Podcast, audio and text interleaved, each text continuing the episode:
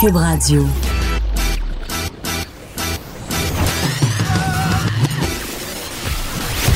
Pour elle, il n'y a jamais de mauvaise question. De 13 à 15. Les effronter. Avec Geneviève Peterson.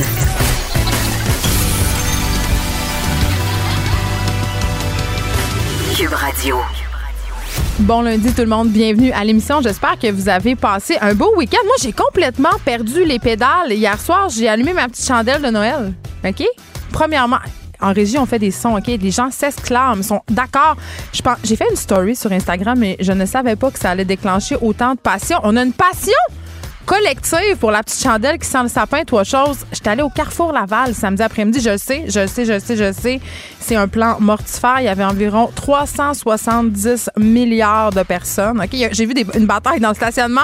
Ma première bataille du temps des fêtes. Deux madames qui se chicanaient pour une place de parking avant de se rendre compte que c'était une place pour handicapés. Donc, euh, vraiment, fail. Et je me suis pointée dans une boutique beaucoup trop chère où j'ai acheté ma petite chandelle de Noël à 32 plus taxes. Oh oui, oui, oui. Une petite chandelle vegan, trois choses, au soya, qui ne détruit pas la planète qui dure bien, bien longtemps. Et c'est ça, vous, j'ai commu, c'est rare que ça arrive là quand je fais des stories sur Instagram. J'ai commu 50 messages de personnes qui me disaient "Ah, je suis tellement contente que tu me dises que tu as allumé ta chandelle de Noël parce que moi aussi puis je le sais que je suis toujours en train de chialer sur Noël puis que j'ai mis un moratoire sur la musique de Noël, mais on dirait que la chandelle, on a le droit. Mais je souligne en passage au passage quand même pour préserver ma réputation de Grinch total que mes citrouilles d'Halloween sont encore sur ma galerie. Puis ce soir, ben, elle va se mélanger avec la neige parce qu'il nous annonce euh, notre première tempête. Et il y a un Dieu, il y a un Dieu pour les irresponsables comme moi. Mon rendez-vous pour mes pneus d'hiver était planifié ce soir à 16 h et la neige commence à, 5 h supposément à Montréal.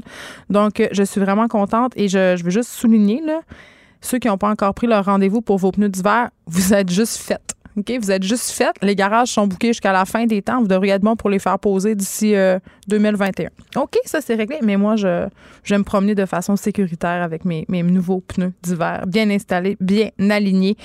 Euh, parlant de bien alignés, euh, l'entrevue de Catherine Dorion hier à Tout le monde en parle. Franchement, été bien impressionnée. Je m'attendais pas à grand-chose, mais elle s'en est très, très bien sortie. Pas que je m'attendais pas à grand-chose de Catherine Dorion, mais j'avais un peu peur que ça vire en espèce de, de freak show. Ça n'a pas été le cas. Vraiment, super entrevue. Et euh, là, je sais, ça a pris beaucoup de place euh, dans les médias, dans l'actualité, le maudit débat sur les vêtements de Catherine Dorion, sur son coton ouaté.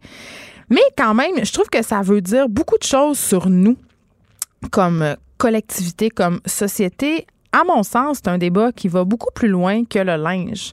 Euh, oui, un débat sur le linge, ça peut sembler à prime abord stérile. On dit beaucoup que ça détourne l'attention euh, des vraies affaires, mais au contraire, à mon sens, toute cette saga Catherine Dorion, euh, tout comme celle de Safia Nolin, par ailleurs, illustre à merveille un problème de fond. Et là, j'ai envie de dire, on parle d'une histoire qui est en train de dégénérer en débat national sur la façon dont on a de dire aux femmes depuis super longtemps euh, comment elles devraient s'habiller ou pas. J'ai envie de dire ça, mais en même temps, c'est plus compliqué que ça parce que euh, même si Catherine Dorion n'était pas une femme, ça apportait un coton ouaté à l'Assemblée nationale, ça dérogeait au code vestimentaire. On l'a vu avec Gabriel Nadeau-Dubois. Je pense pas que ça soit son sexe euh, dans ce cas-là dont il est question c'est ça. C'est une question qui porte plus loin. Euh, il y a des partis qui servent du prétexte Catherine Dorion quand même pour détourner le regard de la population des vrais enjeux et faire mal paraître Québec solidaire. Ça, c'est assez grossier comme stratégie. Je dis ça, puis je veux juste dire que je suis pas la plus grande fan de Québec solidaire sur Terre. Je veux dire, on, on s'en cachera pas. Euh, mais une chose dont je suis fan, c'est des gens différents. Hein? des gens qui remettent en question les règles, qui remettent en question l'ordre établi, euh, des gens qui remettent en doute notre conception très, très, très poignée de ce qui est professionnel ou pas. Je veux dire que Catherine Dorion soit en coton ouaté, là, ça, ça invalide pas sa capacité à exercer ses fonctions à l'Assemblée nationale. En plus, euh, Madame Dorion, elle est députée de Tachereau.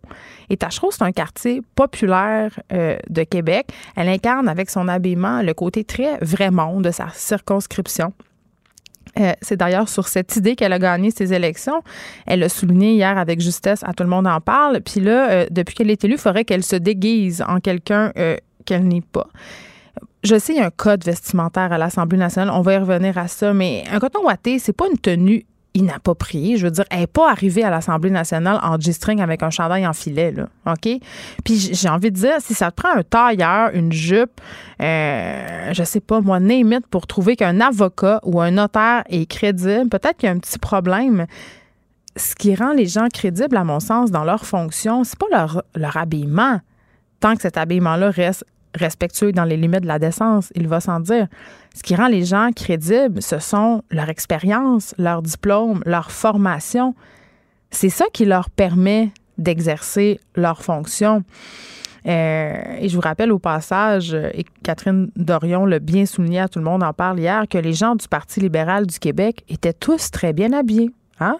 Le parti de la corruption, de la collusion. L'expression bandit à cravate a presque été inventée pour le Parti libéral du Québec.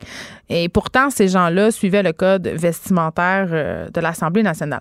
Et euh, j'ai envie qu'on se parle de, des commentaires que j'ai vus circuler sur les médias sociaux par rapport euh, au statement vestimentaire que fait Mme Dorion, mais aussi Manon Massé en a fait aussi des statements vestimentaires. Gabriel Nadeau-Dubois, certains artistes aussi qui se présentent dans des galas avec pas d'habit de gala, justement. Ces gens-là essayent de nous dire quelque, chose. C'est un acte artistique, c'est une position politique.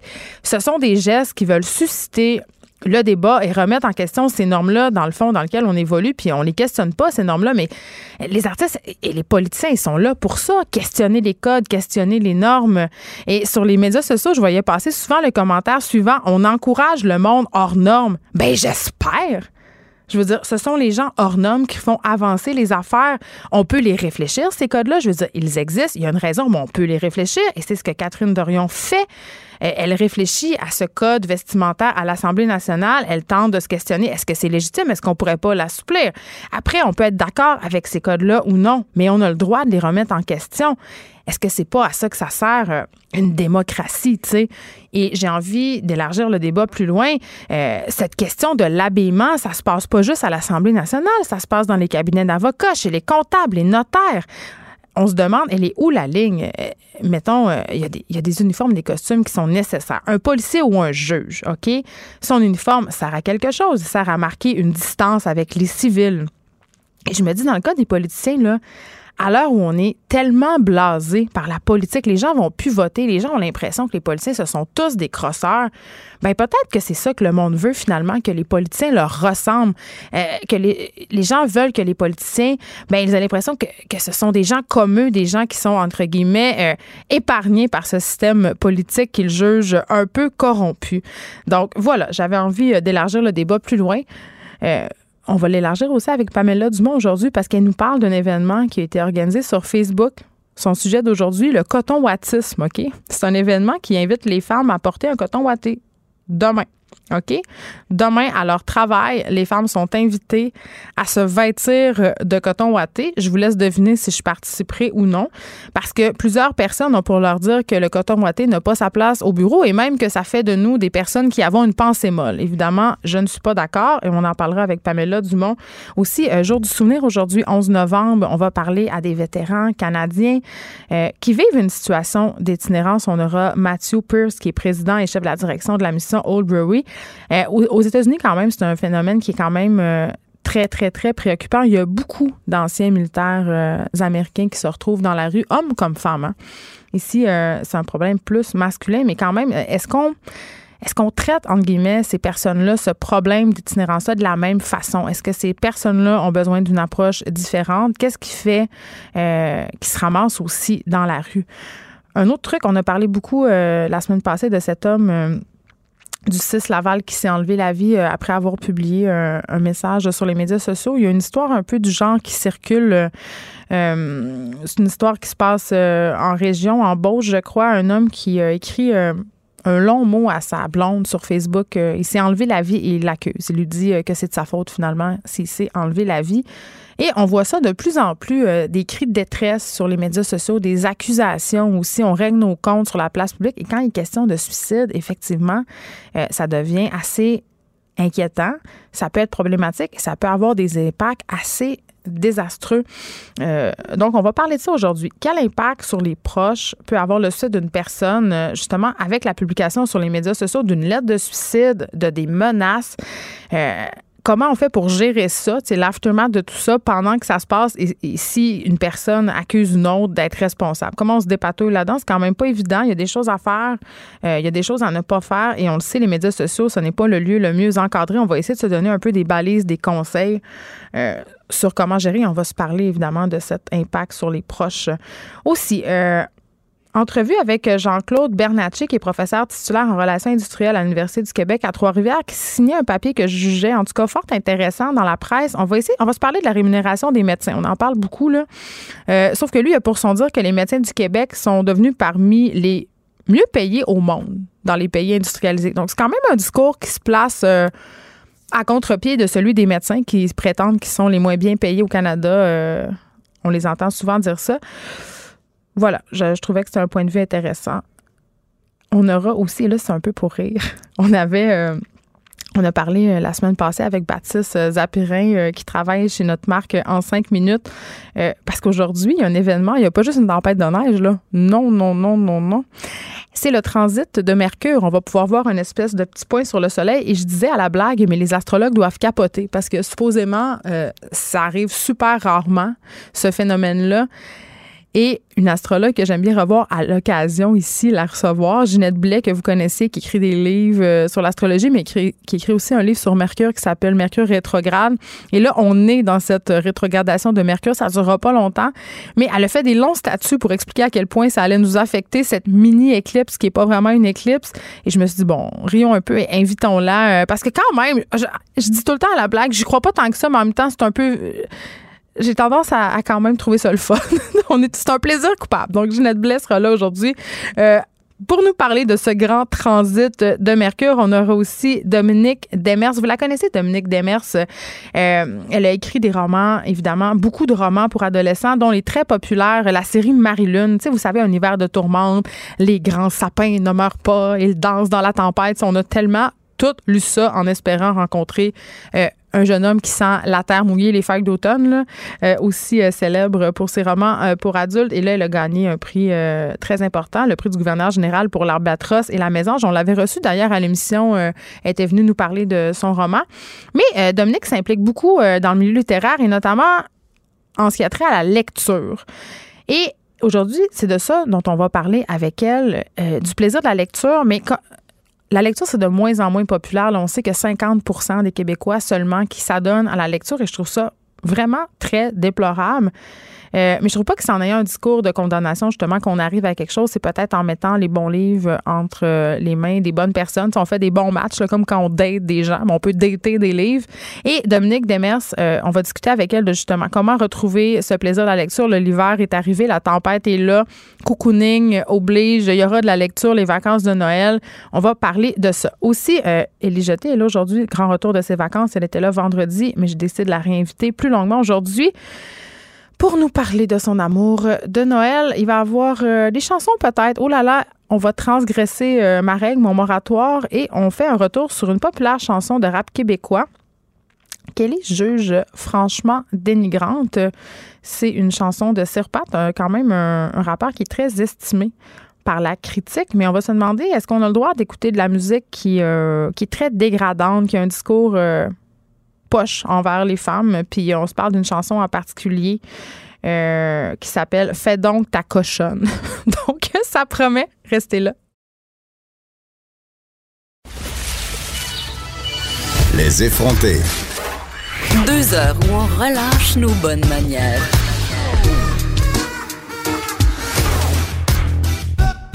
Radio. Plusieurs femmes vont relâcher leur bonne manière euh, demain, oh. Pamela Dumont, euh, parce mm-hmm. qu'il y a un mouvement qui est lancé aujourd'hui. Tu nous parles de coton-wattisme. Coton-wattisme. Mais j'ai envie de dire, c'est un mouvement pour les femmes, mais les hommes pourraient nous emboîter le pas en guise d'appui. Ben tellement. Puis aussi, c'est parce Moi, je les là. Ben tellement. Puis il y en a déjà, là, parce qu'il y a un événement Facebook, rendez-vous-y, il y a déjà 1700 personnes qui ont dit qu'elles allaient le faire, demain, porter le coton watté. Explique-nous c'est quoi, euh, pourquoi? Donc, ça s'appelle Mon coton watté, mon choix. C'est Willy Blum et Andréane Paquet, deux jeunes femmes qui ont parti cet événement-là en solidarité mouvement de solidarité par rapport à tout ce qui s'est passé euh, face à Catherine Dorion et son fameux coton ouaté qu'elle a porté à l'Assemblée nationale le 7 novembre dernier, jeudi.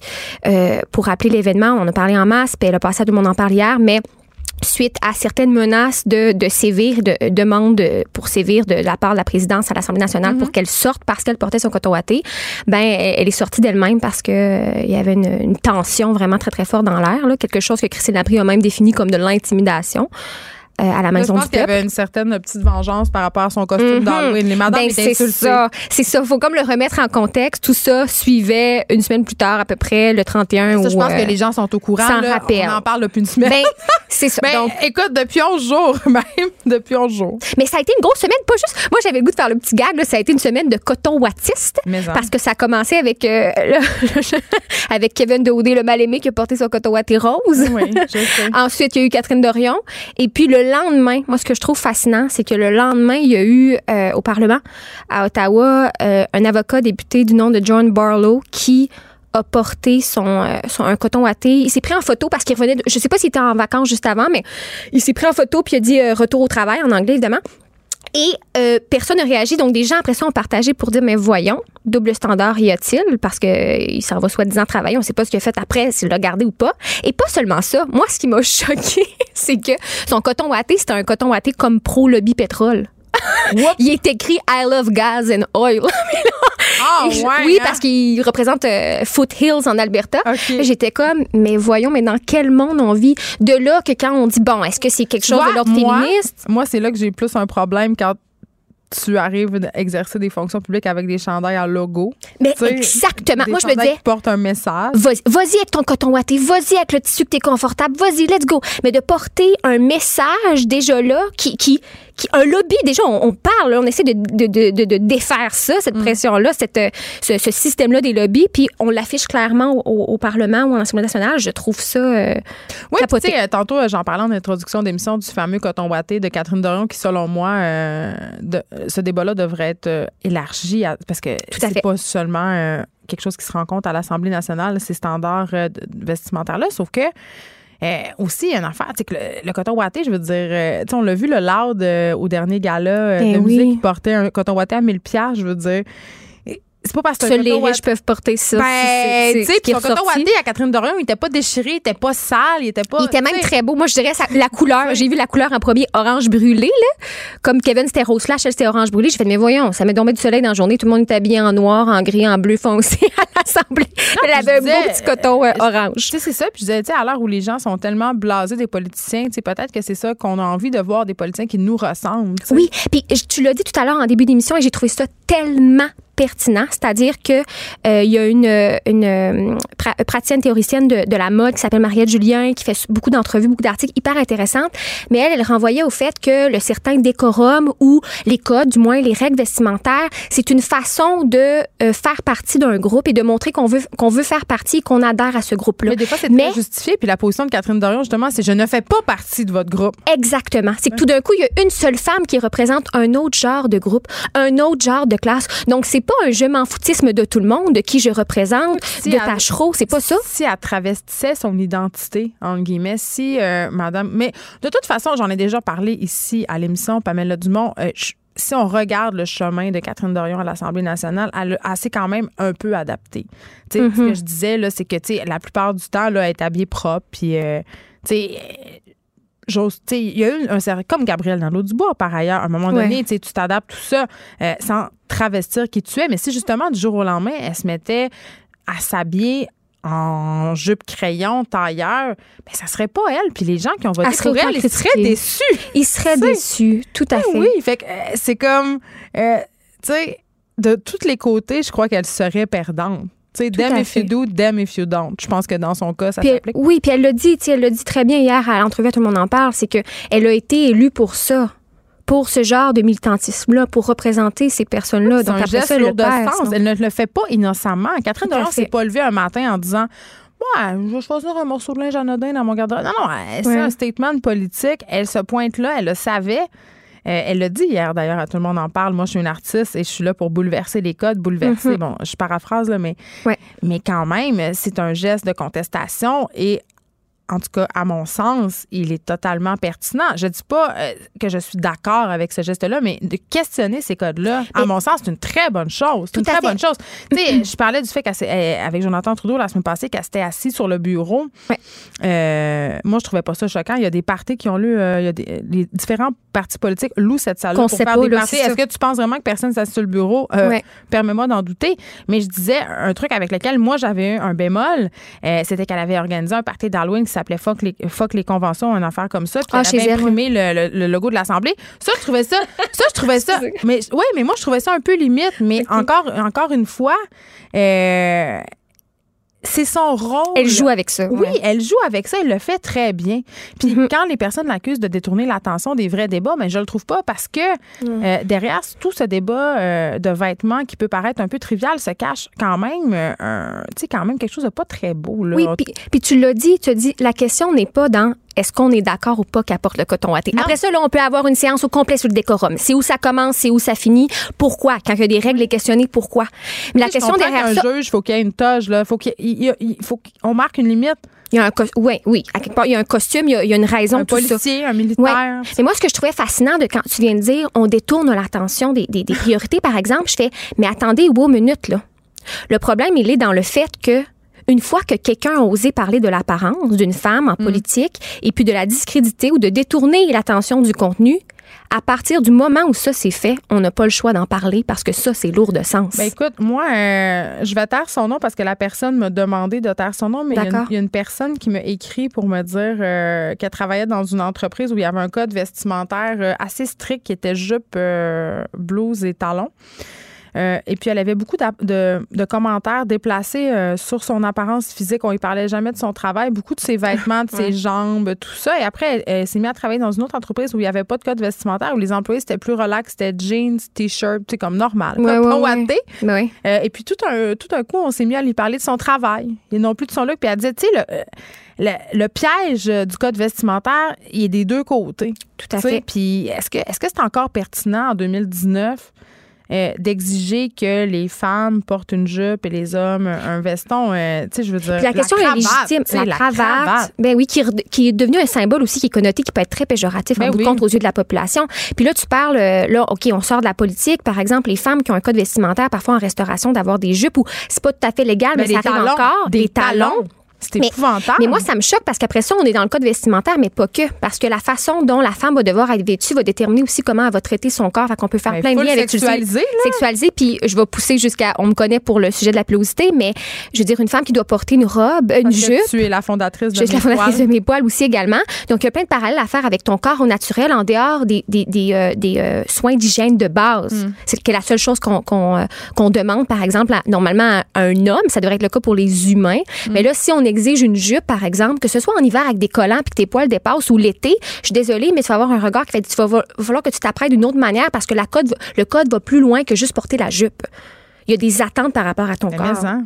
Fait que c'est tout ça que ça soulève. C'est pour ça que c'est important de dire c'est où que ça commence puis pourquoi ça commence Puis là. en quoi que j'ai besoin que, mettons, on jase, là, que l'employé d'une banque qui est en avant moi, tu sais, je comprends là, que je veux pas qu'elle ait un chandail de Metallica, des jeans, des shirts, mais moi, je m'en sacrerais, mais je peux comprendre que pour des gens, ça peut être confrontant.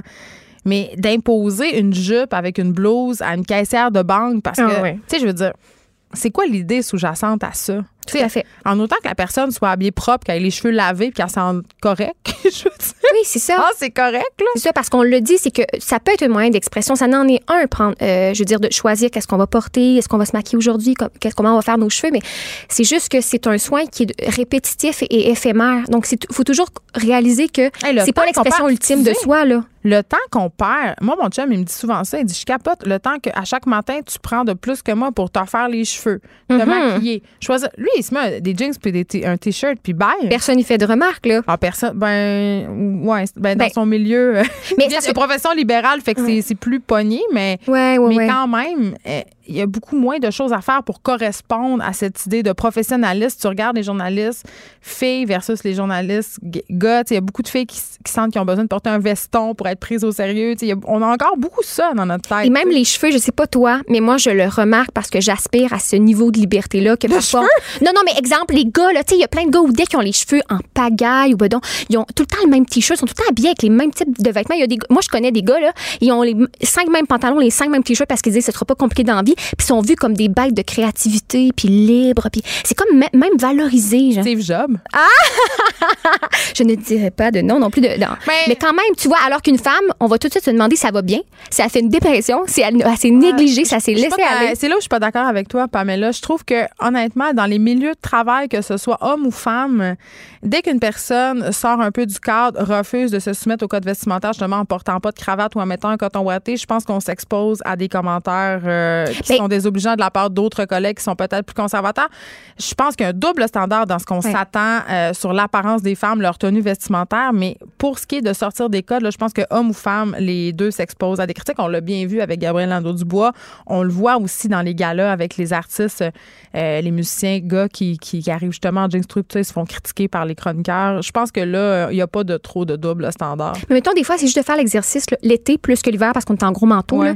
Mais de regarder dans la rue les vêtements des gens qui sont pas trop euh, genrés, mettons, euh, dans, dans les Ouais. coupes, et de s'imaginer en tant que femme, moi, je le fais souvent, porter ce que le gars porte en face de moi, et automatiquement, je me ferais traiter de chien nageur, d'être habillé en chien nageur. Des fois, c'est de faire l'exercice. que- Qu'est-ce qui est Oui, acceptable? vision, La- mais le, le, le, le critère est, est plus haut, mettons, pour les femmes Ouais, que pour les hommes. arrêtée, mais en même temps, euh, Juste le lousse. Nous, on, le on mou. évolue peut-être dans un monde qui est plus libéral, mais dans le milieu des affaires, tu sais, ce qu'on s'attend, même toi, Pamela Dumont, ton image de l'homme d'affaires, je suis certaine que c'est un gars en complet avec une cravate puis une mallette. Mais parce que j'en vois beaucoup plus comme ça. Ben, pourquoi? Mais là, Parce demain, Parce qu'il y a un standard. Mais là, demain. Demain, c'est parce que je veux quand même me lancer l'invitation. Oui, tu l'as vas-y. fait. Mais demain, femme, homme, toi, vas-tu le faire, Geneviève, arriver au, au travail en coton watté? Oui, puis moi, demain, j'ai une séance photo pour mon Ouh. prochain livre, donc euh, je vais apporter mon coton ouaté dans mon char. Hey, super. Fait que tu vas te changer entre temps. Et puis moi, j'ai eu le dilemme aussi parce que je me suis dit, hey, j'y vais, c'est sûr, mais, Mais je moi, fais. j'aimerais ça, euh, avoir un coton ouaté québécois.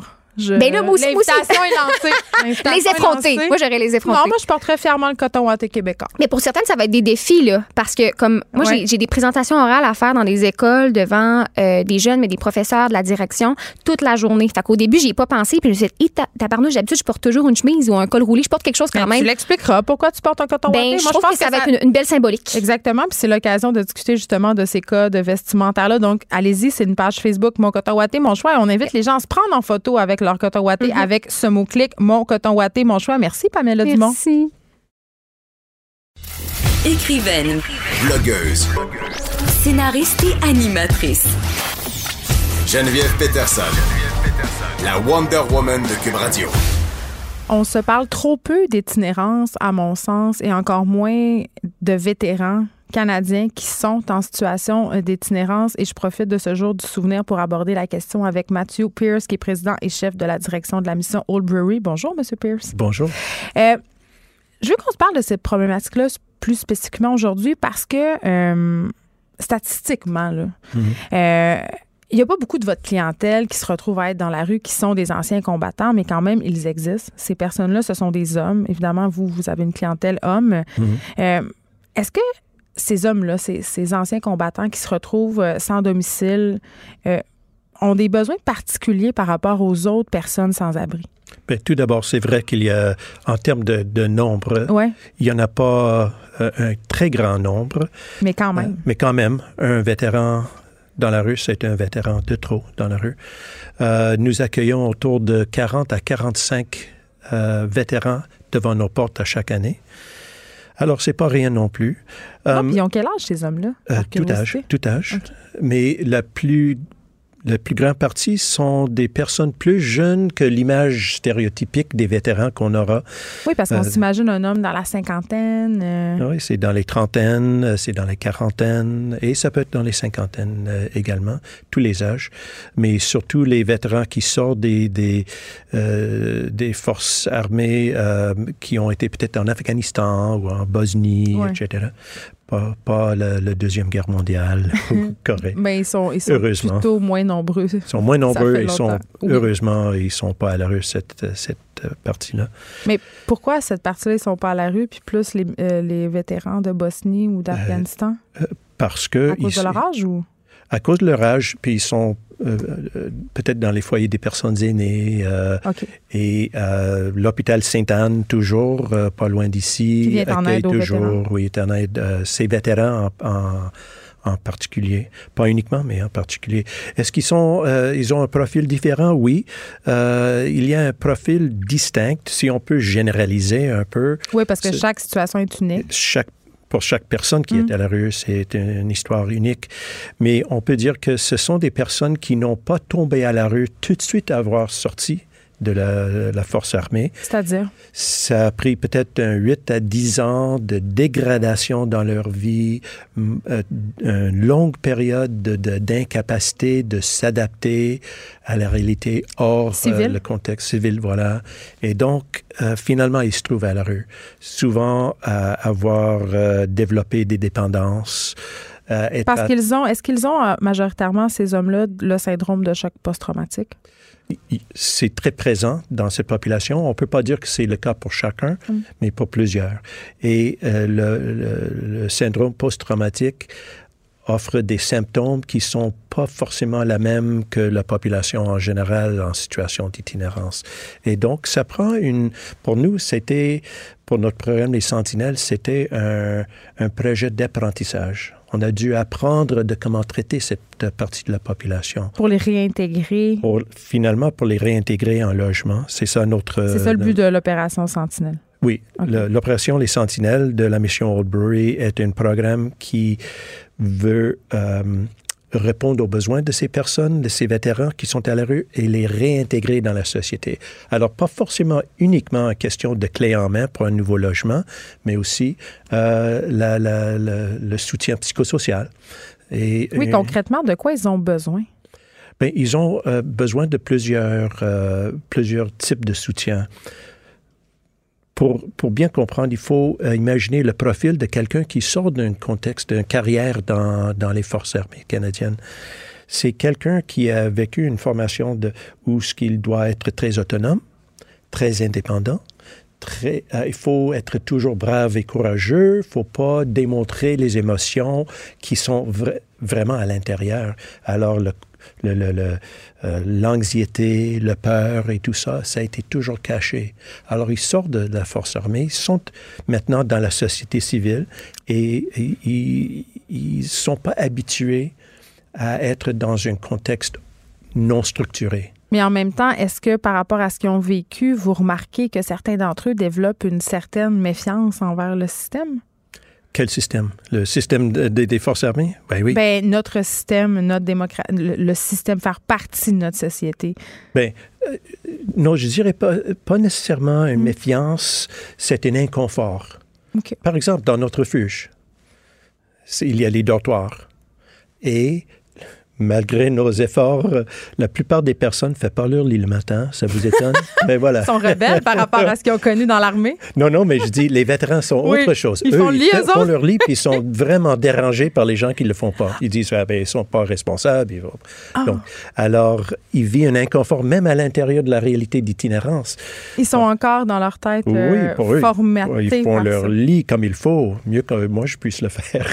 Et donc, euh, alors, il y a un inconfort avec les- le, le manque de structure qu'ils voient, qui apparaissent dans, dans la Mais société. c'est en drôle, c'est ironique quand même d'être inconfortable par le manque de structure puis de se ramasser dans une vie à la rue qui est une vie qui, c'est peut-être moi qui ai un préjugé, mais qui est vraiment pas structurée, qui on sait pas où est-ce qu'on va aller.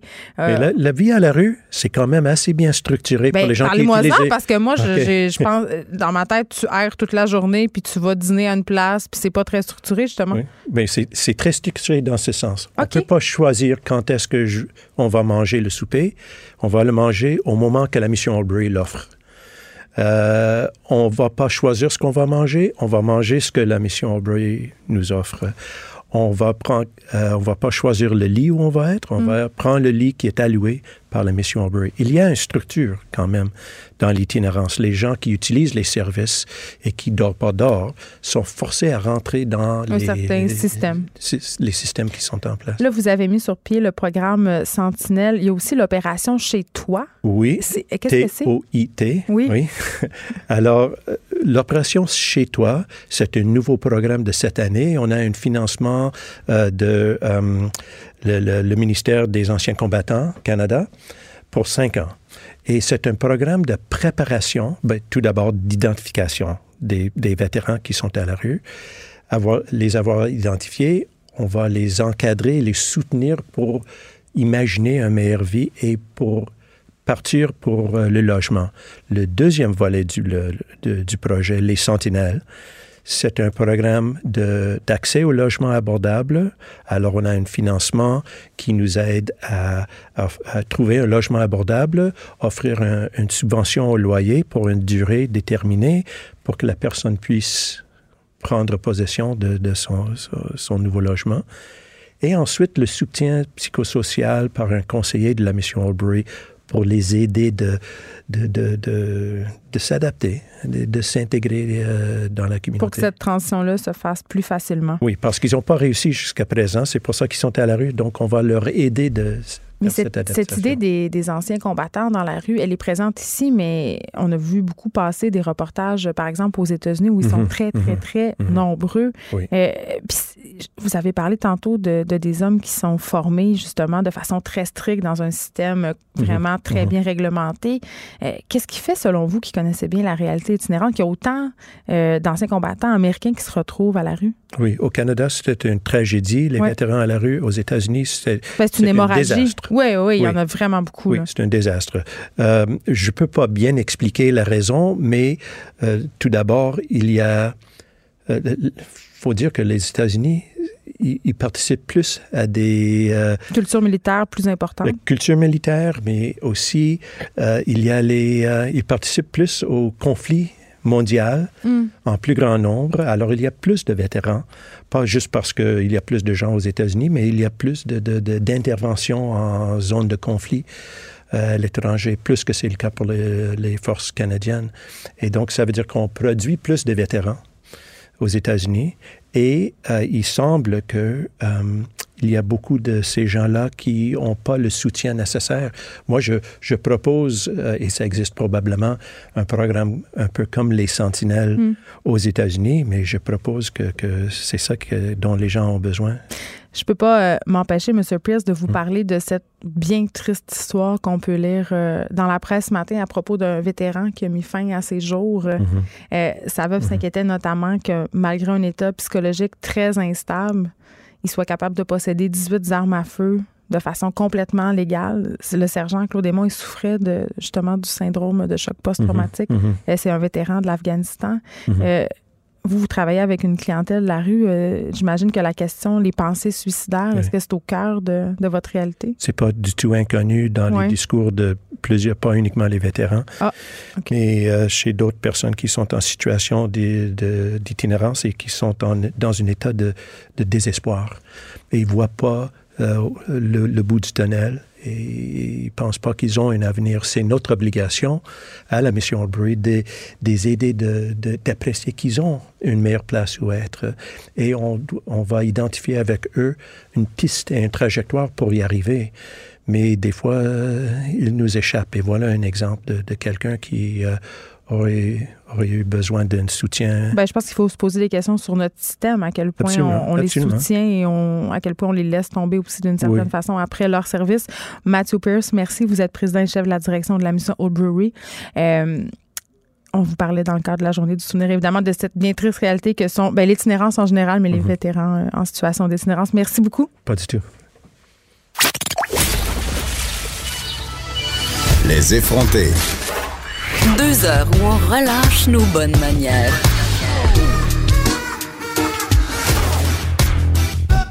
Cube Radio.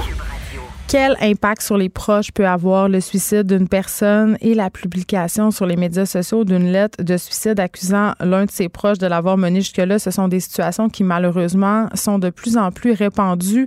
Et euh, j'en ai parlé la semaine passée avec une experte. Euh, c'est difficile de savoir quoi faire, quoi dire, quoi ne pas dire.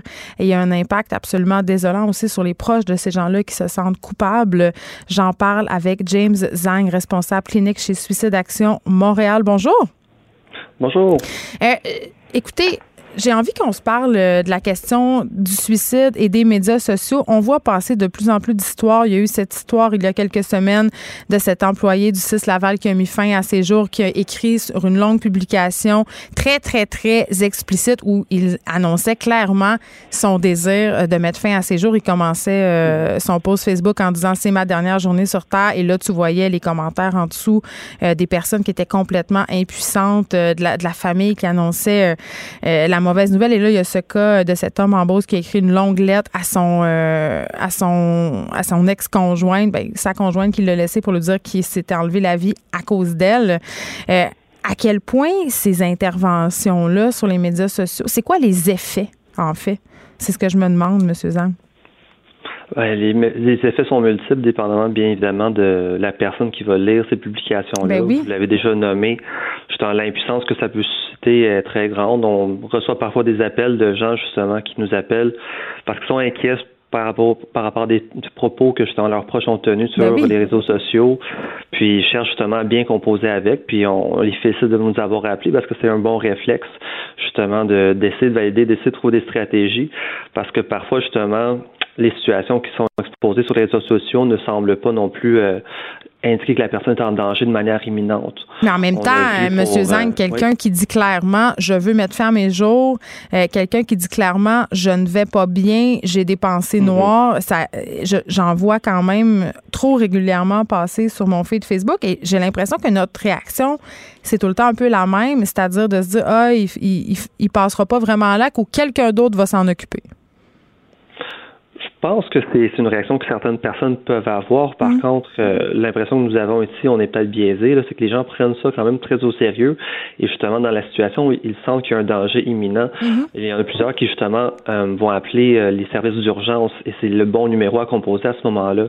Quand on sent qu'il y a un danger imminent, c'est le temps justement de, de prévenir les secours pour justement s'assurer de la sécurité immédiate de la personne. Et parfois, pa- malheureusement, il est trop tard, comme dans le, le cas de cet homme-là. Euh, OK, je veux qu'on se parle de l'effet de contamination, OK? Parce que Mhm. quand on parle de suicide dans les médias, il y a comme une espèce de loi tacite, une marche à suivre, une responsabilité. Euh, et avec les médias sociaux, ça change beaucoup la donne. Mais avant de tomber là-dedans, je veux qu'on s'explique. Expliquez-nous, c'est quoi la contamination pour les auditeurs qui sont peut-être pas familiers avec ce concept-là? Donc, la contamination peut avoir lieu suite à un suicide euh, chez des personnes qui particulièrement pourraient s'identifier euh, par rapport à la personne qui s'est enlevé la vie.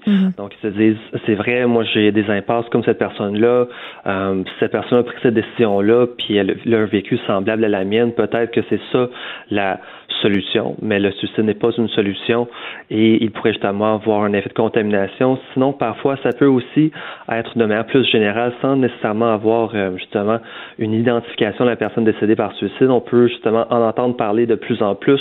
On peut entendre parler d'un lieu, d'un moyen pour s'enlever la vie et justement d'être souvent euh, exposé justement à ces informations-là, surtout quand on est dans un état vulnérable, ça peut justement nous amener à, à avoir une planification suicidaire plus poussée et éventuellement même passer à l'acte. OK, ben c'est ça, parce que là, nous, dans les médias, évidemment, on peut faire attention à ça, euh, mais sur les médias sociaux, sur Facebook, sur Instagram, c'est incontrôlable. C'est Comment vous gérez Le- ça chez Suicide Action? le degré de contrôle est certainement moins élevé étant donné Ben. justement l'étendue de, de cette sphère-là. Euh, ce qu'on suggère aux gens de faire lorsqu'ils nous parlent de ces propos-là, de faire quelque chose qui pourrait amener un effet de contamination, à ce moment-là, c'est euh, entre autres d'approcher la personne. Ça, c'est le, le plus gros de, du, euh, du sujet qu'on va aborder avec les personnes, les personnes proches qui s'inquiètent pour euh, justement une personne qui a des propos suicidaires sur Facebook, qui veut chercher à l'aider, on va accompagner cette personne-là, mais aussi si on a peur que le message pourrait avoir des, des conséquences non voulu, non désirable, à ce moment-là, on peut même euh, rapporter justement le, la publication à Facebook. Mais OK. Il y a une option justement pour rapporter mais ça. on en parlait la semaine passée avec une experte de cette fameuse option-là de signaler un message. Mais après, qu'est-ce qui se passe? Est-ce qu'on le sait? Parce que moi, j'ai l'impression qu'un coup qu'on a signalé, euh, Facebook prend les moyens nécessaires, mais quand même, on le sait, là, dans, les, dans le cas où une personne a des propos suicidaires, menace de faire du mal ou d'en faire aux autres, le temps est excessivement important. Absolument. C'est certain qu'on pourrait toujours en faire plus et Mm. j'ai j'ose croire que justement les compagnies comme Facebook souhaitent en faire plus. Si on lit justement, si on prend du temps pour lire ce que eux expliquent sur leur site euh, d'aide de Facebook, ils rapportent que justement il y a moyen pour eux justement d'envoyer un message euh, à la personne dont son, ses propos ont été rapportés pour justement l'inviter à demander de l'aide.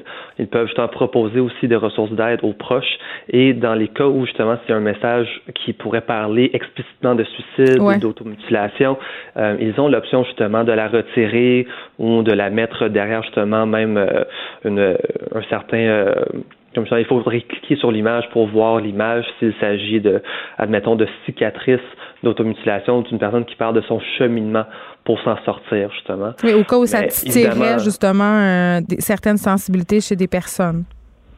Oui, c'est ça.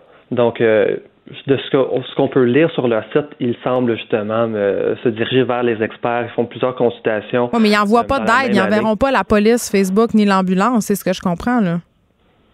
Ça, je ne pourrais pas me prononcer. Je ne sais pas comment ça fonctionne exactement au niveau de leur procédure, mais c'est certain que même si on avait l'option, euh, si on pensait rapporter à Facebook pour que eux signalent le 911, ça pourrait être plus.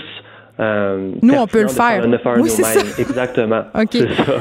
Ben c'est ça parce que euh, on a tout, tu sais quand on, moi ça m'est déjà arrivé de le faire pour un ami euh, d'appeler de l'aide parce que j'avais peur pour cette personne-là et Mhm. la- les policiers sont allés puis ils l'ont amené à l'hôpital où il a reçu les soins nécessaires. Donc ça se peut de le faire et c'est parce qu'on a toujours peur. euh, puis je pense que c'est normal d'avoir euh, cette peur-là, Monsieur Zang, que notre ami soit fâché, tu sais, qui, qui nous en Mhm. veuille après de l'avoir, si on veut dénoncer entre guillemets. Hmm.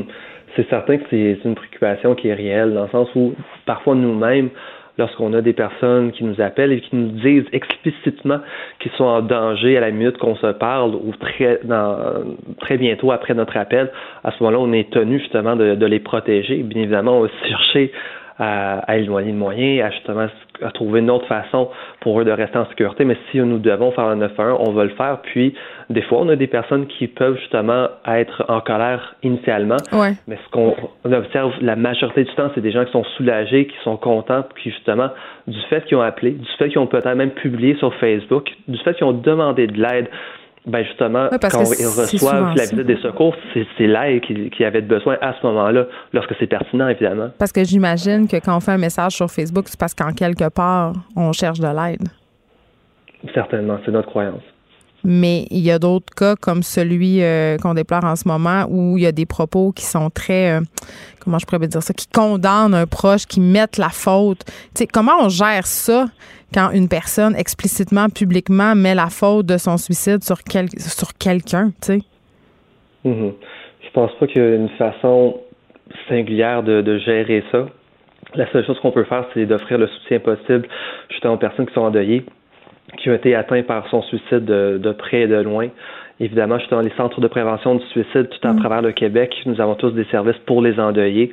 On comprend que dans cette situation-là, ça pourrait être rendu plus compliqué pour manque de meilleurs mots, mais le soutien existe pour justement les personnes qui, qui sont laissées suite à un décès par suicide. OK. En terminant, M. Zang, eh, on se demande toujours qu'est-ce qu'on doit dire et qu'est-ce qu'on ne doit pas dire. Parce que moi, j'ai l'impression que quand on, on est ami avec une personne qui appelle à l'aide, euh, on veut l'aider, mais on a peur de ce qu'on pourrait dire. euh, puis on se dit, ben qu'est-ce que je pourrais dire pour l'aider? Puis en même temps, tu as peur un peu que ce que tu vas dire va la pousser à agir. Donc, c'est un peu compliqué. On ne sait jamais quoi faire. Mhm. La première chose que je voudrais dire, c'est le, le simple fait de penser à vouloir aider une personne, de s'inquiéter pour une personne, ça l'indique que justement on est on a les bonnes intentions, on a la bonne volonté et que la personne va le ressentir aussi. Donc on peut se rassurer de ça. Et la deuxième chose la plus importante, c'est lorsqu'on parle du suicide, on n'a pas besoin de tourner autour du pot. C'est même ça peut être contre-productif.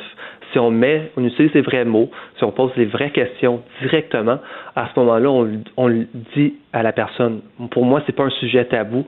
Il n'y a pas de honte d'avoir des idées suicidaires. C'est pas quelque chose que tu n'as pas le droit de discuter avec des gens. Même je t'invite à en parler avec moi. Donc, à ce moment-là, je on demande à la personne qu'on aime, est-ce que tu penses au suicide? Ça lui donne la chance d'en parler. Ça lui fait même la connexion dans sa tête. OK, cette personne-là, je peux lui faire confiance, puis elle va pas me juger pour justement avoir des idées noires. OK, sauf que à, partir, à partir du moment où la personne te répond oui, j'ai des pensées suicidaires. À ce moment-là, ben, on peut justement faire une exploration. C'est vraiment de regarder ben, comme qu'est-ce qu'il y a derrière ces idées suicidaires-là, qu'est-ce qui amène la personne à avoir tellement de souffrance qu'elle mm. pense à s'enlever la vie? Puis de regarder bien, comment est-ce qu'elle fait pour justement prendre soin d'elle, comment est-ce qu'elle fait pour justement composer malgré le fait qu'il y a une partie d'elle qui veut mourir, il y a une partie d'elle qui veut rester en vie, puis on explore ça. Évidemment, moi je pense que la meilleure suggestion que je pourrais faire ici sur euh, votre poste, c'est justement appeler les centres de prévention de suicide.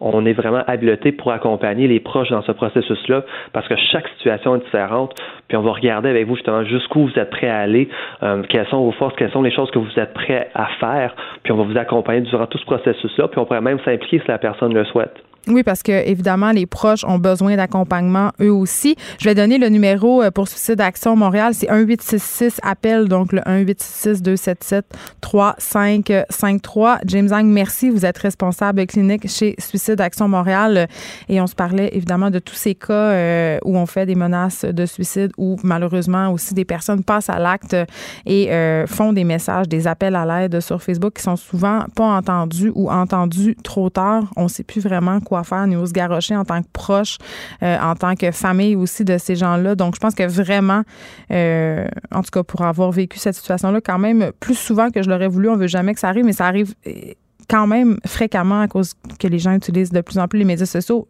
les amis de ma fille, euh, ils racontent leurs états d'âme au complet sur les médias sociaux. Donc, c'est juste un phénomène social qui, selon moi, va prendre de plus en plus d'ampleur.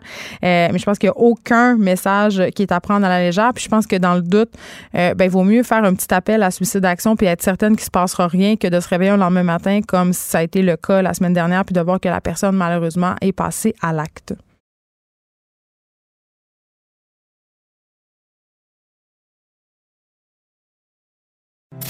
Écrivaine. Blogueuse. Scénariste et animatrice. Geneviève Peterson. La Wonder Woman de Cube Radio. L'autrice jeunesse Dominique Demers, dont je suis très, très fan, je dois le dire, fan girl, euh, qui a gagné très récemment un prix littéraire du gouverneur général pour l'Albatros et la Mésange. Euh, souhaiterais voir plus de gens découvrir euh, le plaisir de la lecture. Je ne peux pas être plus d'accord avec toi, Dominique. Euh, mais parlons d'abord de ce prix qui est complètement formidable. C'est pas ton premier. Ben, c'est la première fois que je reçois le prix ben du gouverneur général, mais j'ai été finaliste cinq fois. Alors, je trouve que là, peut-être que si je l'avais obtenu il y a 25 ans, j'aurais été très, très contente. Ouais. Mais de avoir été finaliste à tous les cinq ans, depuis 25 ans, pour des livres différents, puis de l'avoir finalement, ben, je pense que c'est encore plus le fun. c'est comme la cerise sur le sonnet, puis tu dis, tu, ben là, c'est à mon tour. Euh, peut-être en partie, puis en même temps, on a toutes sortes de réflexions philosophiques euh, mhm. pertinentes ou pas, où je me dis, euh, c'est particulièrement le bon moment. Puis euh, je pense que je suis dans une période de ma vie où, enfin, je l'apprécie particulièrement. Mais est-ce que ça change quelque chose, les prix, euh, surtout le prix du gouverneur général, dans la vie d'un livre, par exemple? Parce que toi, tu es une auteure quand même consacrée, tu vends des livres. Oui, mais on vit dans le doute perpétuel. Hein? Je sais pas de quoi tu parles. Puis, euh, je sais pas, il est arrivé deux, deux trucs. En tout cas, il est arrivé des choses euh, techniques euh, autour de la sortie du livre qui ont rendu l'expérience difficile pour toutes sortes de raisons un peu par rapport. Donc, ça, ça fait que quand on, on, reçoit une tape dans le dos, c'est encore plus heureux. Puis, j'en étais à me demander, si je vais avoir 63 ans, ça fait plus de 30 ans que je publie. Puis, je me disais, ben, tu sais, quand est-ce qu'on devient un has-been? Tu sais, quand est-ce que les gens nous aiment plus pour nos premiers livres que pour les, les plus récents? C'est toutes sortes de questions qu'on se pose. Puis en même temps qu'on a connu des livres qui ont autant de succès que les tiens. Tu sais, je pense entre autres à des séries comme euh, Marie-Lune, tu sais, qu'on a tous et toutes lues quand on était ados, qui sont rééditées, qui sont encore lues. Euh, est-ce qu'on a peur, justement, quand on sort des nouveaux livres comme La Batrosse et La Mésange, que ça, ça vende moins, que ça soit pas autant, que les gens aiment moins ça? Mais totalement. Puis, euh, tu sais, les chiffres de l'édition euh, sont en baisse quand même. Ben, généralement, euh, pour tout le monde. Hein, pour tout le monde. Puis moi, je regarde, on m'a demandé de faire des mathématiques. La série Mademoiselle Charlotte, en français seulement, a vendu plus d'un demi-million d'exemplaires. Quand quelqu'un m'a dit, t'en as vendu plus d'un quart de million, j'ai dit, ah, non, non, non. J'ai fait le calcul, c'était plus que ça, sans les traductions. Donc, il y a eu des gros, gros chiffres. Vie, là. Oui, mais c'est vraiment, dans le fond, qu'est-ce qu'on veut? Euh, tous mes amis disent ben moi je vais prendre ma retraite etc. Moi je veux pas prendre ma retraite, je veux écrire, c'est ma vie, c'est ma maison, c'est c'est mon bonheur. Puis puis j'écris pas j'écris pas un journal, tu sais. Non. J'écris pas un journal personnel. Je veux être lu. Dans le fond là, je veux dire quelque chose qui a l'air ridicule mais je veux être aimé. Ben, je pense ça, c'est. C'est ça qu'on veut. Hein? Mais je pense qu'il y a beaucoup d'artistes et d'auteurs qui ont des réticences à le dire. Ah ben moi, je, aimez-moi. en même temps, c'est la raison pour laquelle on écrit ou qu'on fait des projets artistiques, c'est pour que les gens les consomment. Totalement, totalement. Donc, c'est sûr que l'Albatros et la Mésange, quand on regarde Marie Tempête, là où la mer commence, euh, sont des livres euh, qui sont publiés dans des dans des collection pour adultes. Puis l'Albatros, Maïna, la même chose. Parce que au départ, c'est des livres pour adolescents. Qui mais ça a marché. T'es comme la J.K. Rowling du ben, pour ados québécois. Les adultes, il faut qu'ils aillent dans, ils doivent aller dans le secteur Young Adult pour trouver mes livres. Je me plains pas du tout. Ce que je dis, c'est que c'est jamais, je pense qu'à chaque projet, on recommence à zéro. Et c'est comme ça que c'est vraiment comme ça que je me suis euh, sentie quand j'ai commencé l'Albatros et la maison. Ça raconte quoi? Ça raconte l'histoire entre deux adolescents de 17 ans qui se lient d'amitié tout simplement parce que la fille fait un projet dans une garderie familiale, puis ça, ça donne à être chez le jeune homme. Puis lui vit dans une famille où la religion est très, très, très importante. Et c'est comme pas rapport aujourd'hui d'une certaine façon parce qu'il y a très peu, peu de jeunes d'aujourd'hui 17 ans qui sont qui sont dans une famille ultra catholique, mais ça existe. Et moi ce que je voulais c'est parler de religion, puis des crises que l'adolescent fait souvent face à la, la, religion de ses parents, puis sans le transporter dans la religion d'un autre pays, parce que hmm. le, on a un gros héritage religieux. Vraiment? Ah, Seigneur. Mais les jeunes ne sont pas tous au courant de ça. Et, euh, non, quand ils parlent de religion, ils pensent souvent aujourd'hui aux, autres religions. aux autres religions. Pour jeunes qui sont pognés dans ça, ou pas pogné dans ça. Hein? Mais aussi, euh, ironiquement, euh, Dominique Damès, un certain retour chez les jeunes de la religion. On voit à Montréal, euh, par exemple, point de, la jeunesse catholique, des mouvements de chasteté, des balles de pureté. Il y a un certain, quand même, revival. Exactement. Et je suis allée dans des écoles secondaires avant, avant puis pendant l'écriture du roman, plus pendant la recherche. J'ai posé des questions aux jeunes. J'avais vraiment besoin. Mais je me disais, peut-être que je suis pas rapport, tout simplement. Ah, c'était parce que là, il y avait des gens avec des voiles, il y en a, il y en a qui étaient bouddhistes, il y avait toutes sortes de religions et il y avait quelques catholiques. Euh, et ils étaient tous intéressés, mais tous, là, tu sais, avec deux, trois personnes qui disaient Oh non, moi, ça, me fait chier ou je veux vraiment pas en entendre parler. Ou, ça m'écœure. Mais, mais je dirais, là, à 90% les autres, ils disaient Oui, ça m'intéresse. Parce que c'est un âge où on se pose des bonnes puis des vraies questions. Et la mm. spiritualité, qui est une partie de la religion, ou plutôt la religion est une partie de la spiritualité, c'est vraiment important. Puis on a jeté le bébé avec l'eau du bain. Donc moi, je voulais... Nous, on est très en réaction au Québec par rapport à la chose religieuse Exactement. en général, peut-être à cause de notre passé. Ben, moi, moi je l'ai vécu pour vrai, mais, mais les enfants d'aujourd'hui sont plus en décalage par rapport à ça. Donc, je trouvais ça le fun d'aborder ça. Puis la jeune fille, ben elle, euh, ma belle Mélodie, euh, elle a vécu un drame amoureux avec mm. une violence physique et puis euh, elle essaie de survivre à ça. Donc, ils se retrouvent deux dépareillés qui, qui vont s'aider tout simplement. Puis il y a une relation d'amitié qui se noue, qui est importante. Dominique, tu as rencontré euh, des jeunes dans des écoles. Euh, j'ai envie qu'on se parle un peu de lecture, OK? Avec joie.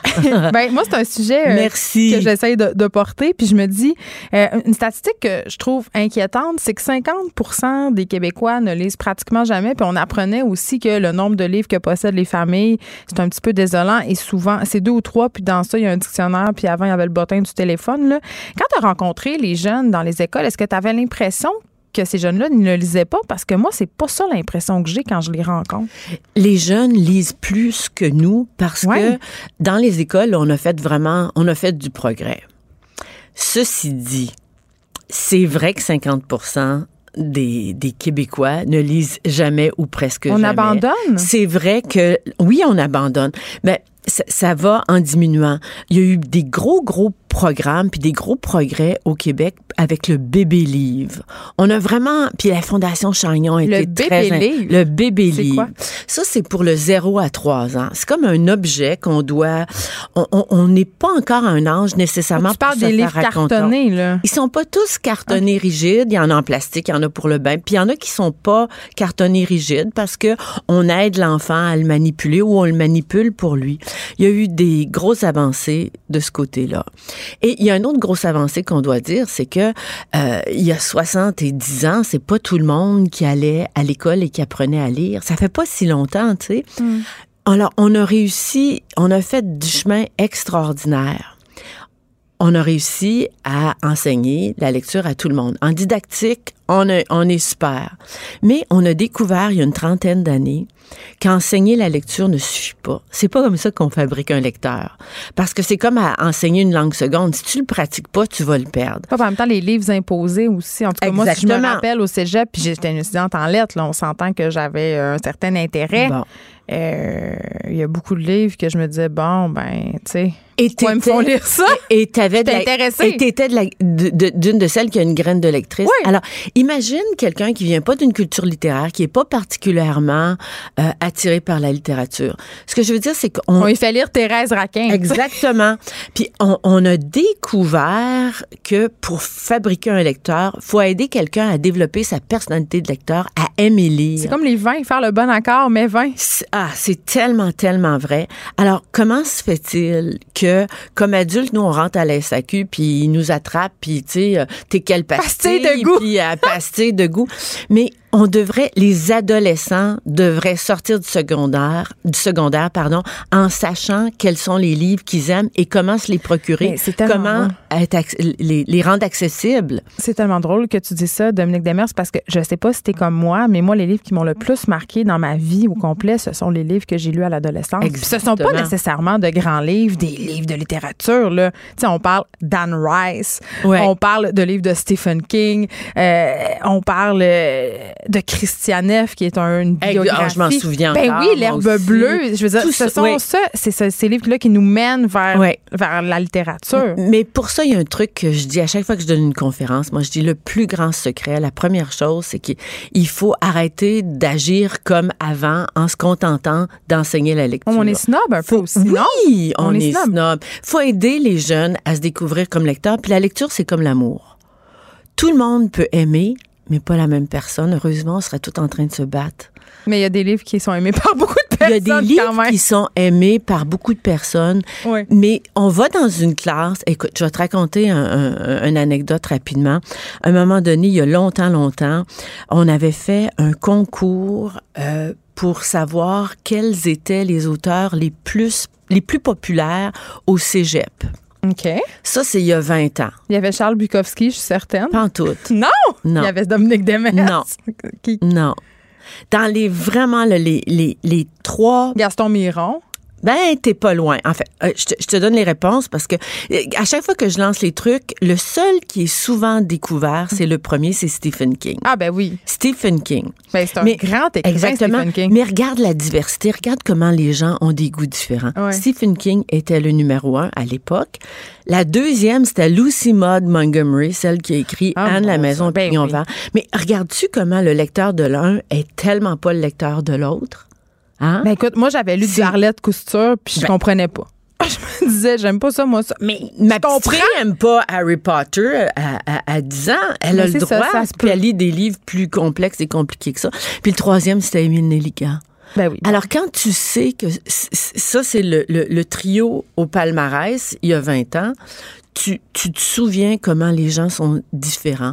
Alors, il faut vraiment avoir une approche haute. Il faut s'installer là autour d'une table, tous ceux qui y croient vraiment, puis faire une liste de tout ce qu'on doit changer dans les écoles et au niveau plus de la, société de façon générale pour créer une société de lecteurs. Mais il y a quand même une méfiance intellectuelle au Québec, Dominique. Là, on, trouve ça suspect. Euh, moi, je me rappelle, là, puis euh, moi, je lisais beaucoup à l'adolescence. Euh, j'avais lu tous les livres de la bibliothèque de mon école secondaire. C'était pas une très grosse bibliothèque, je dois le préciser. mais ma mère avait un chum à l'époque qui, que ça y tombait ses nerfs quand je lisais des livres. Puis ça, c'est une, attitude qui est quand même répandue le printemps dernier, non, au début de l'été, là, euh, Florence, ma, ma, petite fille la plus, la plus âgée, était en vacances, puis on se promenait sur la rue à Montréal, puis elle avait un livre, puis il y a quelqu'un qui l'a arrêté, un voisin, en disant Hey, l'école est finie. Ben oui. sais, mais, on lit beaucoup ça à l'académisme, puis ça devrait oui, mais, mais c'est ça. Alors, maintenant qu'on sait on peut faire, on peut décrier plein, plein de choses, mais qu'est-ce qu'on peut faire pour ben changer ça? Ben, une chose, premièrement, il faut changer la formation des enseignants au primaire. Au primaire, c'est, je veux dire, et, puis rendre les bibliothèques accessibles au primaire. Ben, les bibliothèques, premièrement. Mais écoute, ça se peut pas qu'en 2020, les bibliothèques scolaires soient à peu près comme il y a 30 ans, quand j'écrivais un, article dans l'actualité pour dire les bibliothèques scolaires crient au secours. Non, mais moi, dans la classe d'une de, mes filles, la professeure n'était même pas au courant des livres qu'il y avait dans sa propre bibliothèque. Euh, pour susciter le goût de la lecture chez les enfants, il faut que les enseignants soient des lecteurs aussi. Exactement. Puis en même temps, il y a une autre affaire euh, que je trouve super euh, pertinente peut-être à discuter, c'est l'avènement des téléphones intelligents, euh, des tablettes de Netflix. Avant, les gens lisaient beaucoup parce qu'il n'y avait pas d'autre chose à faire. On va se le dire. Là. Ça, on peut pas nier ça. Là. On a une offre de plus en plus diversifiée, mais est-ce qu'on ne devrait pas arrêter de voir ces outils-là comme la concurrence? Parce qu'on peut lire aussi sur ces outils-là. Ah, de, transformer ça en support, ben, c'est très intelligent. Parce que dans on peut pas lutter. Ben, ben, non, mais en, fait, on n'a pas à lutter. Que le support soit papier ou électronique, je m'en fous. Attends, attends. Tu t'en fous-tu vraiment? Parce que comme auteur, on fait moins d'argent sur les copies numériques. Wow. Mais toi, t'as tellement, d'argent. Non, mais je pense que quand les contrats sont bien négociés. Oui, c'est vrai. non, je suis pas d'accord. Ça, ça, peut être à peu près. Ça peut être à peu près pareil. Puis la même chose pour le prêt numérique en bibliothèque. Oui, puis les formats poche. Oui, exactement. Non, ce, ce contre quoi il faut lutter, c'est que parce que on a les, les médias numériques, parce qu'on est de plus en plus bombardé d'informations puis d'écrans qui sont captivants, on développe une paresse. Et, la on était DAH, tellement. mais puis on va l'être, on va l'être de plus en plus. On, on l'est pas. On est tous pareils. On est dans une société où on n'a pas mesuré comment les écrans nous transforment comme type de lecteur. Mais à force de lire, lire des textes qui sont fragmentés, c'est sûr que notre capacité de concentration est différente. Puis il y a des choses qu'on n'ose pas dire qui sont très basiques comme par exemple, lire exige un décodage. Donc, c'est normal que ça nous tente moins. C'est comme tu t'habitues au début. Ben, c'est comme aller dehors quand il fait froid, il faut mettre un manteau. Mais si on passe toute la journée en dedans puis on, se couche après, on n'est pas bien. Hmm. Puis quand on fait l'effort de mettre des bottes un manteau puis de sortir dehors un, un petit peu, on, on est bien, on respire, on, a accès à d'autres choses, on se sent plus vivant, on sent qu'on on, on, est pas né dans un condo, on est né sur une planète qui s'appelle la Terre. Mais c'est la même chose avec la lecture, donc il faut le dire pour que les jeunes et même les adultes se disent c'est normal que j'ai pas nécessairement envie d'aller vers un livre quand je suis fatiguée. Oui, puis on n'est pas obligé non plus d'aimer certains livres. Il y a des livres que je commence que tout le monde aime, puis ça m'accroche pas, puis j'en prends juste un autre. Mais c'est ça, découvrir sa personnalité on est très de lecteur. complexé, tu sais. Parce que, comme tu le dis, on a beaucoup institutionnalisé la lecture, puis les littéraires et, les non littéraires. Hmm. Mais dans la vraie vie, là, c'est pas coupé comme ça. Mais non. Puis on ferait des discussions sur qui est littéraire puis qui l'est pas. Puis oh, le monde moi pas, les chignons. se crêperait les chignons rapidement. Mais, mais je pense que ce qui est urgent, c'est, c'est vraiment d'avoir un discours qui est plus réaliste, qui est plus vrai, puis qui est plus efficace et aidant sur la lecture. Et pour ça, il faut se donner des moyens. C'est pas normal que les gens rentrent dans une bibliothèque, que ce soit la grande bibliothèque, une bibliothèque municipale ou ailleurs, puis sachent pas trop vers quoi aller il faudrait que dans une bibliothèque, là, on ait accès à de l'assistance et que ça soit dans notre culture, que ça soit dans notre culture autant. Quand on connaît pas les vins là, à la SAQ, ils vont trouver la façon de nous prendre où on est. C'est pour ça que les libraires sont hyper importants. Là, je te parle pas des vendeurs de livres, les, libraires, les, libraires, les bibliothécaires sont hyper importants. Puis on a besoin de les inclure dans notre lien. On, on, le fait de plus en plus, mais dans, dans notre volonté de créer une société de lecteurs. Puis il faut que cet objectif-là soit vraiment fondamental et clair. Et si, si on veut pas, si on veut pas élire des Trump dans tous les pays du monde, il faut être capable d'un certain discernement. Il faut être capable de, de, de, de se donner des temps de réflexion et d'être capable de temps en temps lire un texte qui est un petit peu plus exigeant? Dominique Demers, en terminant, est-ce que est-ce que tu as certains livres qui ont fait de toi la lectrice que tu es, tes livres ah, marquants? Ah là, il va falloir que tu me fasses revenir. Mais mon auteur fétiche, c'est Mario de Muraille. Mhm. Mais je tiens depuis quelques années un journal de lecture. Ah. là, je viens de finir un livre. C'est tellement bon. C'est Sally Jones. C'est une traduction. Le, le c'est 500-600 pages. Le personnage principal est une femme gorille qui est mécanicienne sur un bateau. Ce livre-là a gagné le prix sorcière en France. Il a gagné des prix à travers le monde. Il très, très peu connu. C'est un chef-d'œuvre. Moi, j'ai un plaisir. J'ai été critique littéraire longtemps, mais, mm. mais pour moi, je, je, je, suis une gourmande. Tu sais, il y en a qui sont des foodies. Je suis bien gourmande, mais je suis plus foodie en littérature. Je suis une bookie. moi, là, je veux, je veux je veux lire des livres succulents. Je veux que mes papilles soient vraiment, vraiment titillées tout le temps. Et pour ça, je suis toujours en train d'aller parler avec des libraires, des bibliothécaires, des amis, envoyer des trucs, faire des recherches, croiser des livres de suggestions. J'ai présentement huit livres qui m'attendent, qui sont brûlants sur ma table de chevet. Puis hier, j'en ai terminé un, j'en ai commencé un nouveau. Mais moi, j'ai toujours hâte que la journée finisse parce que mm. mon temps de lecture, c'est en soirée. Puis j'aime la télé, etc. Puis des fois, je prends une pause, puis je, je, je vois des séries sur Netflix ou ailleurs. Mais mais vraiment, la lecture, c'est un de mes plus grands bonheurs dans la vie. Et ça coûte pas très cher. Ça coûte pas cher. J'en achète beaucoup, mais j'utilise, je fréquente beaucoup les bibliothèques. Puis moi, je, commande des livres. Vous l'avez pas, ben, quand est-ce que vous pouvez l'avoir? Puis ils m'appellent. Ils t'appellent pour te dire qu'ils l'ont reçu. Oui, tu peux avoir une relation avec ton libraire. Exactement. Dominique Demers, j'espère qu'on va te lire encore longtemps et tu ne seras jamais une asbine à mes yeux. Merci beaucoup d'avoir été là. Merci à toi. Les effronter. Avec Geneviève Peterson. Un regard féminin sur l'actualité. Vous écoutez. Les effronter. On va tenter de comprendre comment les médecins du Québec sont devenus parmi les mieux payés du monde industrialisé avec le professeur Jean-Claude Bernatchez. Il est au bout du fil. Bonjour, Monsieur Bernatchez. Bonjour, Mme Peterson. Hey, tout de suite, en partant, là, on va s'entendre pour se dire que c'est pas l'impression qu'on a euh, que nos médecins sont les mieux payés euh, des pays industrialisés parce que euh, ces médecins-là, me semble, en tout cas, arrêtent pas de faire des sorties médiatiques pour, pour nous dire qu'ils sont pas bien payés, justement. Quand on dit pays industrialisés, on parle principalement, j'imagine, c'est une façon de s'exprimer pour dire que les, si on réfère à la France, par exemple, le salaire des médecins est presque deux fois supérieur à celui de la France. Mhm. Il est supérieur au, au, salaire moyen des médecins d'Ontario.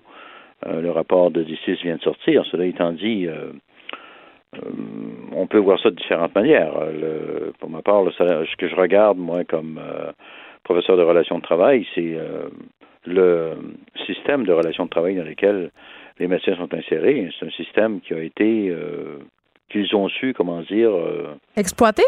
Exploiter ou encore euh, alors ils ont été habiles, les médecins. Les médecins ont eu des représentants euh, qui ont été très habiles dans le cadre d'un modèle de relation de travail qui remonte tout de même aux années 60. Là.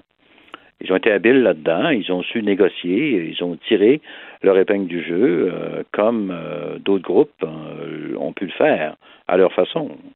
Mais OK, mais, que finalement, là, nos médecins au Québec, parce que moi, ce que je comprends quand je vois leurs revendications, ce sont les médecins ne gagnent pas tous le même salaire. Un médecin de famille au Québec, ça fait combien? Ben, il y a des moyennes, il y a des statistiques là-dessus qui sont sorties. Euh, l'écart salarial entre un médecin de famille et un spécialiste, c'est ben, c'est énorme, là. Selon les études, euh, autour de 100 à 150 000, par exemple, mm-hmm. l'écart moyen. Euh, cela étant dit, ce qui a ajouté quand même possiblement la rémunération des médecins au cours des dernières années, c'était la rémunération à forfait qui s'est ajoutée. Comment ça marche, ça? Ben, les forfaits, c'est-à-dire que le médecin qui est en région a un forfait pour être en région. Euh, S'il augmente sa clientèle, dépasser un certain quota de clientèle, il va avoir un forfait pour attirer davantage de clientèle, de clientèle euh, pour prendre davantage de clients. Autrement dit, pour réduire euh, les listes d'attente. Euh, je commence toujours par dire, Mme Peterson, que les Québécois sont attachés à leurs médecins. Hein. Ben, c'est, on a un peu cette idée qu'ils sont des dieux.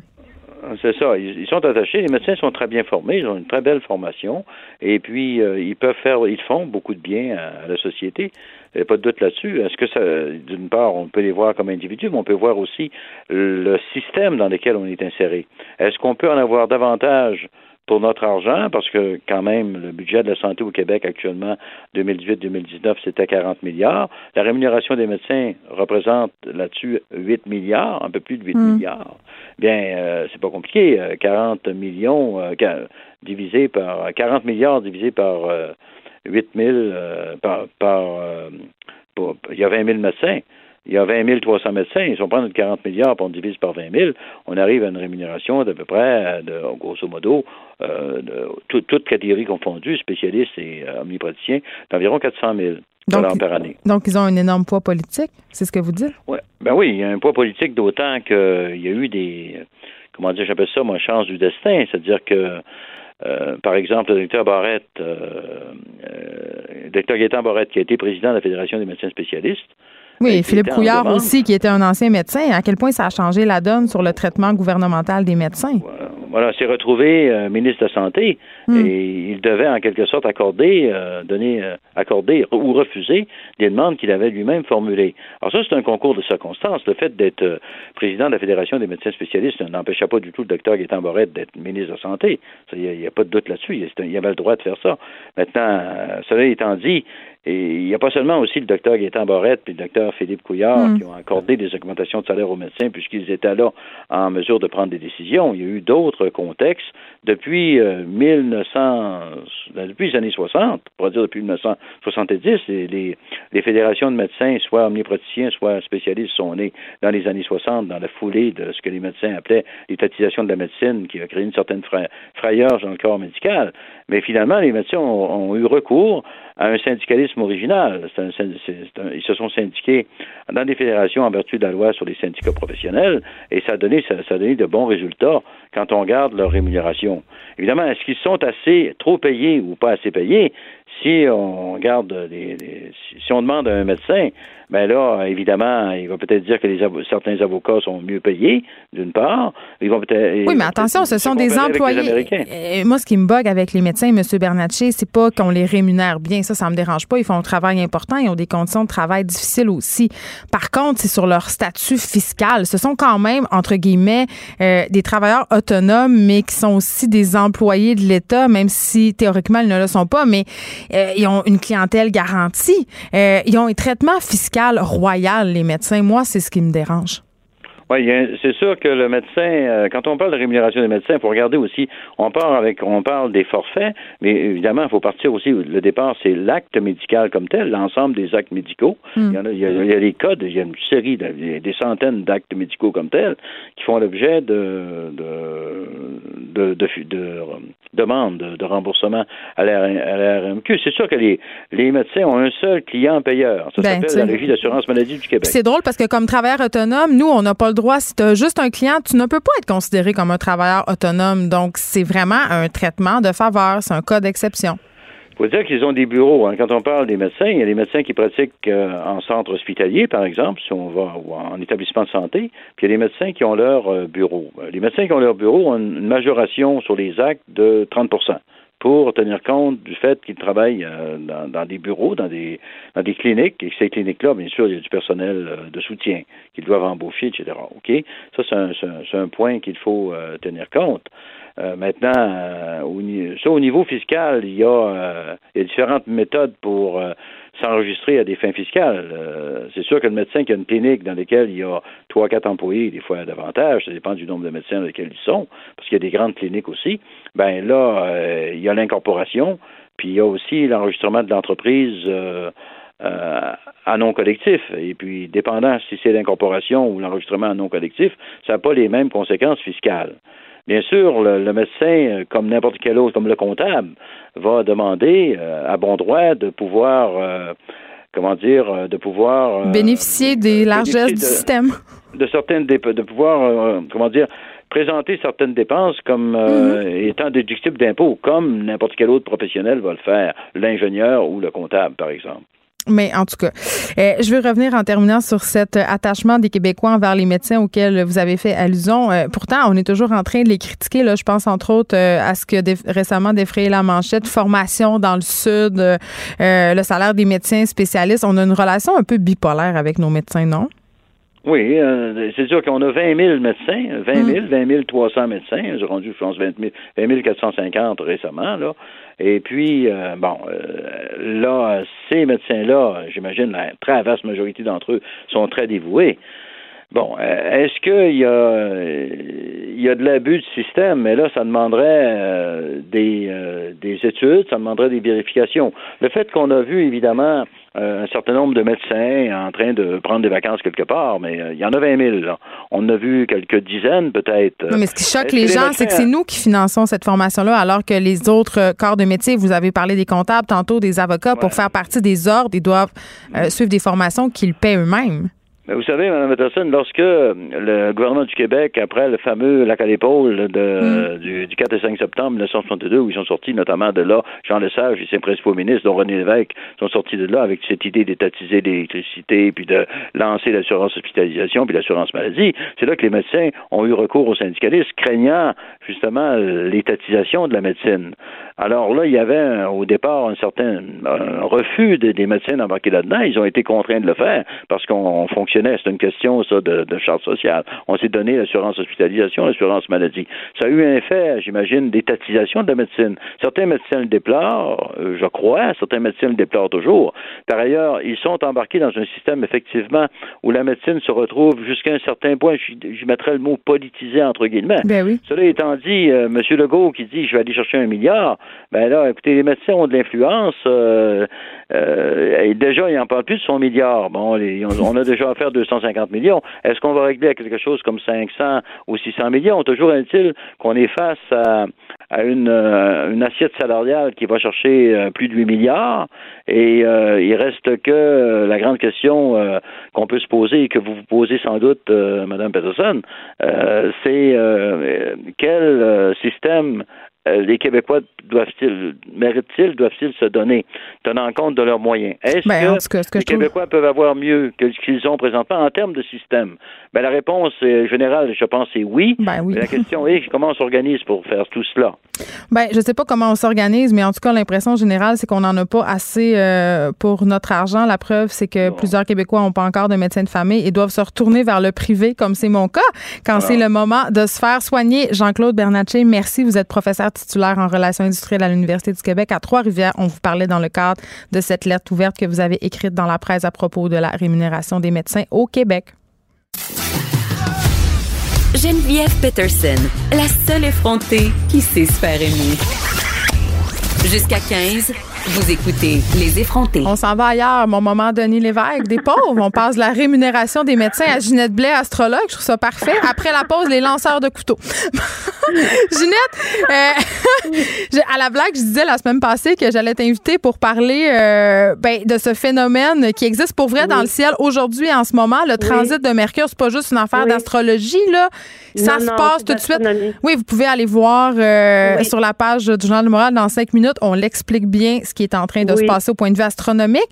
Mais du point de vue astrologique, mon sujet préféré, Ginette, Mercure rétrograde. OK, tu as fait un long post sur ta page Facebook. Euh, euh, sur, entre autres, le sentiment d'injustice. Mais euh, je, disais à la blague en début d'émission, les astrologues en ce moment capotent parce que ce phénomène-là, astronomique et astrologique, c'est du. Ça se voit pas souvent, là. Non, non, ça arrive, je pense, on dit à 13-14 fois par siècle. Bon, tu sais. et donc, ça, ça On vit un moment historique, tout le monde. Ben absolument. Je pense pas que je vais le revoir moi de mon vivant. Toi, ben calme-toi. Pas moi. bon, calculons le temps, c'est ça que c'est. Hein? Et puis dans l'énergie, ce que j'aime de, de, ce nouveau transit de Mercure là, qui est en même temps en rétrogradation, c'est tous les sentiments d'injustice qu'on a vécu jusqu'à aujourd'hui. C'est toutes les difficultés qu'on a rencontrées. Ou aussi, tu sais, quand tu dis que tu veux être reconnu, mais que tu n'y arrives pas, puis que c'est difficile ou que tu bûches pour y arriver, mais que c'est jamais évident, ça se termine, là. Hmm. C'est fini. C'est ça que je trouve, c'est un beau portail. Au niveau de l'astrologie, pas un astronome qui va te dire ça, là. Non, là, on est dans le côté ésotérique du truc, là. Tu as tout compris. Alors, à partir de ce moment-là, pour moi, c'est un nouveau portail qui s'ouvre, qui va donner, bien sûr, il va pas s'ouvrir demain matin à 9 heures, là. Il va s'ouvrir tranquillement, pas vite, mais on va le sentir dans les trois prochains mois à quel point ces, situations difficiles-là vont se résorber grâce à des compréhensions nouvelles, grâce à des ouvertures, grâce à des possibilités de destin auxquelles on n'avait pas accès antérieurement parce qu'on vivait des injustices. Ceux qui en ont jamais vécu puis que la vie est belle, ça continue, là. Mais ceux qui étaient pris avec ce genre de difficultés-là dans leur vie vont sentir une nette amélioration sur leur plan, sur le plan de leur destin. c'est une bonne nouvelle en soi pour moi, ça, Geneviève. Ah, fait que Mercure rétrograde, mais c'est pour une, c'est pour une bonne cause, c'est ce que je comprends. Pour une fois, pour une fois. C'est extraordinaire. Il va servir nos intérêts parce que ça, il rétrograde, bien sûr, toujours au niveau de l'astronomie. Dans la constellation de la balance, la balance, c'est la justice et, et son alter ego, c'est l'injustice. Alors, on, il est en train de régler ça parce que là, il passe sur le soleil. Donc, la signification pour nous, les astrologues, c'est comme il passe sur le soleil, ben, il va, il va rayonner dans des espaces de vie qui sont justement dans le domaine de l'injustice, de quelque chose qu'on a vécu ou des situations qui ont été Fait qu'on peut s'attendre à quoi concrètement? À des, à des conflits qui vont se résoudre, à des, des, des, projets qui vont débloquer? Qu'est-ce que tu nous prédis, là? Parce que c'était long, ta page Facebook. C'était quasiment un roman. Oui. Oui, je m'excuse, je suis de même dans Non, moi j'aime ça. J'ai écrit, ben c'est ça. Tant qu'à écrire, écrivons. Alors donc, dans l'histoire, c'est ça. C'est qu'il y a des changements de destin qui vont se produire. Il y a des possibilités d'ouverture extraordinaires, professionnelles, commerciales, d'affaires, financières, qui vont se régler, qui vont revenir. Peut-être qu'au début, ça va se régler d'une façon chaotique, parce que c'est toujours ça, une situation d'injustice, c'est toujours chaotique. Mais en bout de ligne, on va recevoir ce qu'on a à recevoir. Ça va, se, ça va se passer dans le respect et dans la justice. Et c'est ça qu'il faut se souvenir. Même si là, ça a l'air tout croche, ça va se placer correctement. Là, je vais juste te dire, euh, Ginette Blais, parce que tu m'as inquiété, OK, avant qu'on se, avant qu'on se quitte. Euh, euh, je suis sur la page dans cinq minutes du Journal de Montréal en ce moment. Là, je veux juste dire, là, c'est plate parce que c'est un phénomène qu'on aurait pu observer, là, ce point devant le soleil, mais à cause des nuages puis de la neige qui, qui, a été annoncée aujourd'hui, peut-être qu'on n'aura pas la chance de le voir. Moi, de toute façon, je suis enfermée dans le studio, fait que je vois rien. mais là, je veux juste te dire que la prochaine fois qu'on va revoir ce phénomène-là, c'est en 2032. Donc, tu vas être encore avec nous autres, Ginette. Je devrais être pas pire. OK. un bon café ensemble. C'est ça. Parfait. Merci beaucoup, Ginette Blais, de nous avoir parlé euh, de cette rétrogradation de, de Mercure qui va s'avérer plus positive qu'on le pensait au départ. Merci. Ah oui. Tout à fait. Mais c'est moi qui te remercie, Geneviève, de me donner cette belle tribune. Merci ben oui, merci. Geneviève Peterson, la seule effrontée qui sait se faire aimer. Jusqu'à 15, vous écoutez Les effrontés. Élise Jeté qui me confie avoir cassé son four. Oui, j'ai cassé mon four, Geneviève. Mais Mercure rétrogradait. Ben, rétrograde encore jusqu'au 20 novembre, d'ailleurs. Oui, ça rétrograde. Euh, toutes sortes d'affaires se passent. Dans... Est-ce que tu crois ça, l'astrologie? Moi, je, en fait, je, connais les limites de l'astrologie. Je sais que c'est pas une science infuse. C'est même pas une science, en fait. c'est ce que j'allais dire. Par contre, euh, moi, j'ai, en tout cas, je, suis en train de te parler hors d'onde d'une application que j'utilise régulièrement qui s'appelle The Pattern. Mais je m'en vais, excuse-moi, mais je m'en vais me la télécharger c'est une la fin de cette émission. Euh, donc d'astrologie et avec moi, peut-être que c'est pas le cas pour tout le monde, mais avec moi, c'est extrêmement juste. Avoue qu'on aime ça y croire. Mais moi, j'aime ça avoir des explications, puis même des fois, des fois, on me parle de quelque chose de très large. Fait mais ça marche. Donc, c'est normal que ça me rejoigne à quelque part dans ma vie. Mais on me donne quand même, on, me donne quelques tuyaux, on essaie de m'aiguiller dans mon quotidien. Puis, tu sais, ça, puis une thérapie à 120 dollars par semaine. Mais tu sais, quand j'avais fait ma, mon expérience avec les voyantes les plus en demande du Québec, là, ce qui était revenu souvent quand je parlais avec elles, c'était un peu ça. Il y mm. avait des gens qui allaient pas voir des psychologues puis qui allaient voir des voyantes. Puis je dois dire là, qu'à chaque fois que je suis allée voir une voyante, ça me fait du bien. Ben, un heureux mélange des deux aussi. C'est ça. on n'est pas obligé de choisir. Non, hein. non, c'est ça. Mais il y a quand même quelque chose de la relation d'aide, entre guillemets. Là, je mets des très gros guillemets, mais il y a quelque chose, tu sais, euh, dans les limites. Là, ça, dépend de qui aussi. Oui, c'est ça. Euh, les, les, les, personnes qui sont bienveillantes et qui sont pas des, des escroqueurs, hein, des, des, crosseurs, oui, disons-le. Euh, mais il y, a un truc aussi euh, qui est très intéressant qui s'appelle le pouvoir de la suggestion. Absolument. des fois, on a l'impression que des prédictions s'appliquent à nous ou que des choses qu'on nous a prédites euh, se sont réalisées, mais jusqu'à quel point ces choses-là, on les a pas nous-mêmes mises en branle parce qu'on, oui, parce qu'on s'est fait dire ça. Exact. je, comprends. Je lance ça dans l'univers. Oui. Je dis ça. Mais, j'ai jamais lu le secret. Je trouve ça réconfortant. ça. fait de mal à personne, hein, puis même si c'est un peu ésotérique. Pourquoi On aime ça. Donc, Mercure rétrograde, Élise, j'ai jeté son four, et euh, tu, vas le jeter. Tu le jettes. Il, il faut que je le jette? Je suis tellement fâchée. Moi, j'ai essayé de le faire. Ça sera pas la décroissance. J'ai voulu le faire réparer. On m'a dit que c'était discontinuer la pièce dont j'avais besoin. Donc Une autre affaire euh, qu'on voudrait euh, réparer, c'est la chanson Fais donc ta cochonne de Sirpat. Oui. en tout cas, toi, tu veux la réparer. Moi, je veux la réparer. En fait, je pense pas qu'elle est réparable. Je pense pas qu'elle est récupérable. Mais moi, je connaissais pas ça, euh, cette chanson. Je, dois l'avouer. Elle vient tout juste de sortir. Fait que c'est normal. Ça fait pas de moi une matante passée dedans. Absolument pas. Et j'ai une mauvaise nouvelle pour toi, mais probablement une bonne nouvelle en même temps. une bonne nouvelle en même temps. Euh, on va pas l'entendre hein, parce que j'ai délibérément choisi de ne pas te la faire jouer euh, sur les Mais ondes. Je pense que c'est un bon choix. Euh, pourquoi donner des clics à quelque chose qu'on Je pense qu'on devrait faire jouer Eric Lapointe à la place? Ah non, OK. On va, ça, sera pour une autre fois, Geneviève. Okay, d'accord. Donc, Sir Pathétique, il n'est pas le premier rappeur hein, qui parle des femmes comme il le fait sur la, la chanson Fais donc ta cochonne. Mhm. il parle de la femme. la chanson du jour de l'an. tu sais, comme les chansons cochonnes ouais, des femmes. Ouais. Ben, là, il faudrait que ça soit plus le côté viande du cochon là, dont on parle, non? Oui, parce que c'est ça, là. où la limite? La chair fraîche. Ça fait partie de la culture hip-hop quand même. Euh, de parler des femmes de façon un peu objectifiante. Objectifiante. Euh, donc, il y, a plusieurs rappeurs qui le font, mais là, cet album-là est sorti donc le 1er novembre. Ça s'appelle Inédit. Donc, ce sont des vieux textes que Sir Pat a décidé de mm-hmm. euh, ressortir de ses propres boulamites. Il dit donc, Come bébé, fais donc ta cochonne. Ce soir, on se fait du fun. En plus, la bière est bonne. Ben, c'est bon, en hein, plus, hein? C'est beau. Oui. Euh, il nous dit aussi d'autres phrases dans cette chanson-là. Montre-nous qu'est-ce que tu donnes, trop fou comme ton petit cul est nice. Ah, c'est bon, ça. J'aime ça. Check ça, ce petit cul-là, grimpe dans sa colonne. Ah, comme euh, dans Danser sur la colonne euh, qui crache du son des, des fesses. Exactement. faire aller. les yeux hein? cross-taille à spotter tes gros lolos. J'ai mis... C'est un poète? Oui. J'ai mis ton cœur puis tes faufounes dans un coffret. Excuse-moi! Wow! Hey! J'aimerais vraiment ça que quelqu'un mette mon cœur et mes foufounes dans un beau coffret. Oui. Mais c'est ça. La pochette de l'album inédit, euh, on montre deux mouches qui s'enculent.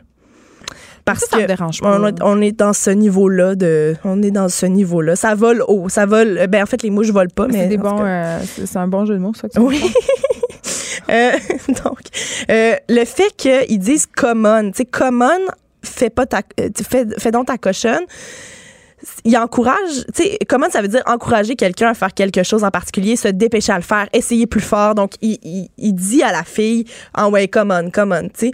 Puis là, moi, ça pourquoi tu as été mise sur terre, c'est-à-dire me plaire, me plaire, être cochonne avec mes organes génitaux. Oui, puis j'ai vu un, un, énorme parallèle avec tout ce qui, toutes les notions de consentement dont on parle depuis MeToo, tu sais, puis avec, euh, entre autres, tu sais, la, la, fameuse vidéo de la tasse de thé dont en on temps, a parlé. Si tu veux être cochonne, t'as le droit. T'as le droit d'être cochonne, mais pourquoi? C'est important qu'on le dise, ça. T'as le droit d'être cochonne. Moi, je revendique. personne qui va me dire si j'ai le droit d'être cochonne ou ça. non. Si j'ai envie d'être cochonne, c'est mon droit. Puis si j'ai envie d'être pas cochonne, c'est aussi mon droit. Mais c'est pour ça que de me faire dire par cire pathétique, fais donc ta cochonne, Oh, c'est un peu là, c'est problématique. Ouais. Puis, euh, on, on se rappelle, hein, tu sais, le- la, la métaphore de la tasse de thé. Est-ce qu'une fille euh, Ouais. veut du thé? Peut-être qu'elle va te dire oui tout de suite. Peut-être que tantôt, elle va te dire non. Puis si elle te dit, ah, ça me tente pas tant que ça d'être cochonne ou de boire du thé, ben, t'es pas t'as pas le droit d'y mettre du thé de force dans la bouche, donc t'as pas le droit de l'encourager, la forcer, lui demander à outrance de faire quelque chose qu'elle ne désire pas faire. Fait que là, ça m'a bien fâché de voir ça. Ça a un peu circulé sur les réseaux sociaux euh, dans la soirée d'hier parce qu'il y a comme, je sais pas pourquoi, ce gars-là, il est aimé, là, Le- cet ce gars-là est aimé. On nous dit, euh, il- tu sais, euh, ce qu'on m'a reproché beaucoup, parce que moi, je me suis un peu enflammée sur, euh, sur Internet. Puis là, ce que, Sur ce ton que les- blog Feu à Sur volonté. mon blog. Puis les gens me disent, euh, ceux qui sont qui étaient pas d'accord avec moi me disaient mais tu sais Elise ce gars-là il, il, il s'appelle Cire pathétique de manière non ironique tu sais il se parle de lui-même comme d'un gars pathétique puis tu sais Oui, puis souvent au nom de l'art. Puis moi, ça m'inquiète toujours comme créatrice quand on, on essaie de contrôler, si on veut, le contenu des textes, soit d'une chanson, d'un livre, euh, d'un film. Donc moi, j'ai ce bémol-là. Puis en même temps, euh, euh, il y a tout le temps ce paradoxe-là quand tu te revendiques comme égalitaire, féministe, d'écouter, euh, par exemple, de la musique qui a qui invalide, si on veut, les femmes ou les objectifie, mais ça paraît qu'on peut. Paraît qu'on peut. Oui, mais tu sais, c'est- une question qui se pose dans plusieurs domaines. Tu sais, mettons, moi, j'ai des valeurs envi- environnementales, puis j'ai quand même une voiture, tu sais. Fait que, le- non, mais dans le sens, tu sais, on, on me dit, si- si- non, mais si, si tu prônes pourtant un environnement vert, Mm. comment ça se fait que tu as une auto? Euh, ben, tu sais, Mais parce que t'as peut-être pas le choix, mais t'as le choix d'écouter la musique de Sœur Pathétique ou C'est ça. Puis aussi, tu sais, c'est qu'est-ce que tu consommes? Tu sais, quand, quand tu vas à l'épicerie, par exemple, tu sais, moi, je fais attention, mes sacs, euh, mes sacs d'épicerie, tout ça. Puis, je- tu sais, je sais que je fais attention à l'environnement, je, je garde mes choses, je, je- j'amène mes, mes sacs réutilisables parce que je fais un geste pour ça. Fait que moi, mettons, si c'est... euh, consommer, c'est voter, puis c'est la même chose pour la musique, tu sais. Si tu endosses cette musique-là, si tu l'écoutes, ben tu votes pour cette musique-là, entre guillemets, si on veut. Fait que moi, j'endosserai jamais, je cliquerai jamais plus sur ces chansons-là. Parce que, puis j'ai jamais cliqué, en fait, de, de facto Mais sur t'as ce jamais type écouté de Gangster Rap, Snoop Dogg, NWA? Oui. J'en ai déjà Parce écouté. que quand même, euh, Mais ceux-là après, sont après une écoute qui m'a fait un petit frisson dans le dos de Ah ouais, qu'est-ce que je suis en train d'écouter? Je suis pas retournée, tu sais. Je comprends. Puis, mais je, je juge pas les gens qui endossent ce genre de musique-là. Tu sais, il y en a d'autres qui sont Mais problématiques. peut être féministe puis apprécier une chanson comme celle que tu décris? On peut l'être. Euh, je pense pas que je, je pense pas que c'est un ou l'autre, mais Mm. tu sais, c'est le dosage de ce que.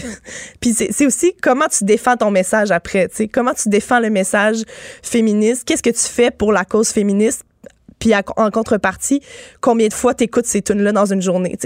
C'est juste moi une Il y a question beaucoup de musique, C'est hein, une question de bon sens. Ouais, c'est ça, comprends. c'est une question de bon sens pour moi. Euh, fait que je m'assure de consommer de la musique qui va dans le même sens que que mes babines. Là, De la musique de Noël? La musique de Lorraine, par exemple. Euh, Est-ce que tu vas briser mon moratoire? mais en fait, j'ai entendu ton appel en fin de semaine. Mon appel de détresse? Non, mais tu as eu un appel parce que dans ta story Instagram, Oui. tu as allumé ta chandelle de Noël. Mais en qui sent bon le sapin baumier? Oui, puis moi, en fin de semaine, j'ai fait la même chose avec la mienne. Fait que moi, Noël arrive tôt dans ma vie, là, dans la dans les dans l'année. Moi, c'est pneus d'hiver, sans- chandelle de Ça sapin. vient avec. Mais moi, aussitôt que l'Halloween est passé, c'est ça. Là, c'est ça, je disais, mes citrouilles sont encore sur ma galerie. Je pense tantôt, on va les mettre au compost. Oui, compost. J'ai arrêté de me- J'ai fait un post aussi pour savoir quoi faire avec des courges poivrées, puis genre, j'en viens à la conclusion que les mettre au compost, c'est la meilleure solution. Oui. J'avais envie de te suggérer quelques chansons de Noël pour aller avec ta chandelle. Ah oui! Oui. Euh, Il y a Isabelle Boulay qui, le 22 novembre, va sortir un nouvel album de, un nouvel album de Noël. Ça, c'est le signe que t'es has-been. Mais c'est incroyable. Moi, j'adore, j'adore Isabelle Boulay. Euh, moi, j'ai toujours aimé sa voix, j'ai toujours aimé Pour sa. vrai, le sourd, l'inconsolable, puis tout. Moi, le soul inconsolable, euh, je, je chante ça dans ma douche souvent. Ben, ça, je comprends, ou au karaoké. Karaoké aussi. Mais aussi, Je te juge pas. ma première peine d'amour adolescente, je l'ai pleurée sur du Isabelle Boulay. Ben, ça, je comprends. Oh Moi, oui. j'écoutais euh, Lara Fabian. Et je t'appartiens. Ben oui, ça, mais ça marche. Euh, puis euh, là, ce que je trouvais beau, c'est que dans le communiqué de presse, Isabelle Boulay a dit que son- en 95, elle a passé son premier Noël loin de ses proches parce qu'elle faisait Marie-Jeanne dans Starmania, elle était en Europe Mhm. et tout. Puis là, euh, elle, a- elle a comme déjà, c'est à ce moment-là qu'elle a ressenti son attachement aux classiques de Noël. Euh, donc, elle, elle reprend plusieurs euh, classiques. Elle va faire, entre autres, sur cet album-là, I'll Be Home for Christmas en duo avec Rufus Wainwright, qui Ah, risque d'être un excellent duo. Mais en ce moment, on a juste un euh, single à se mettre sous la dent. C'est En attendant Noël, qui est aussi le titre de l'album. On va aller en entendre un extrait. Cinq ans au soleil, avoir les yeux pleins d'étincelles et lancer des appels en direction du ciel. Oui, je me rappelle. Il y en a pas de vulgarité là-dedans, Geneviève? C'est beau, beau, beau. C'est beau. La vraie musique du Carrefour Laval. Oui. Ouais. Moi, j'adore le Carrefour Laval. Ah, OK, parfait. Je voulais juste être sûre que c'était pas péjoratif. Un peu. OK. Sinon, on a aussi euh, Eliade Maginot qui est de retour cette année avec un nouveau classique de Noël. Euh, L'année passée, il nous avait euh, sorti une tune de Noël aussi qui s'appelait, ben, qui s'appelle encore Christmas Ain't Enough. Ouais. Et là, il nous en sort une autre cette année, euh, I'll Know My Savior. C'est assez, C'est assez religieux. c'est assez religieux là pour un gars. Mais c'est correct, c'est correct. On, En tout cas. il a le droit. C'est pas vraiment de, c'est pas vraiment de, de sa génération d'être un fanatique religieux, Non, mais il peut jouer avec ces il codes-là. peut jouer avec ce code-là parce que le Noël, c'est le temps pour ça. Hier, je suis sortie de chez nous, puis en face de chez nous, il y a une église et il y avait un monsieur qui pratiquait le milieu chrétien. Bon, C'était ben, magnifique. mais c'est une belle chanson, Menu chrétien. On va l'entendre, Eliott Maginot.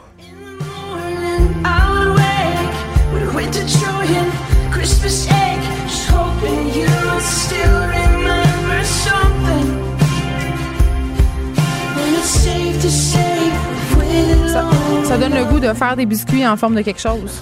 Ah oui, en forme de quoi? Ben, en forme de clochette. En Sapin. forme de... Hey, on s'entend-tu tout de suite, Élise, pour se dire que le eggnog, c'est non?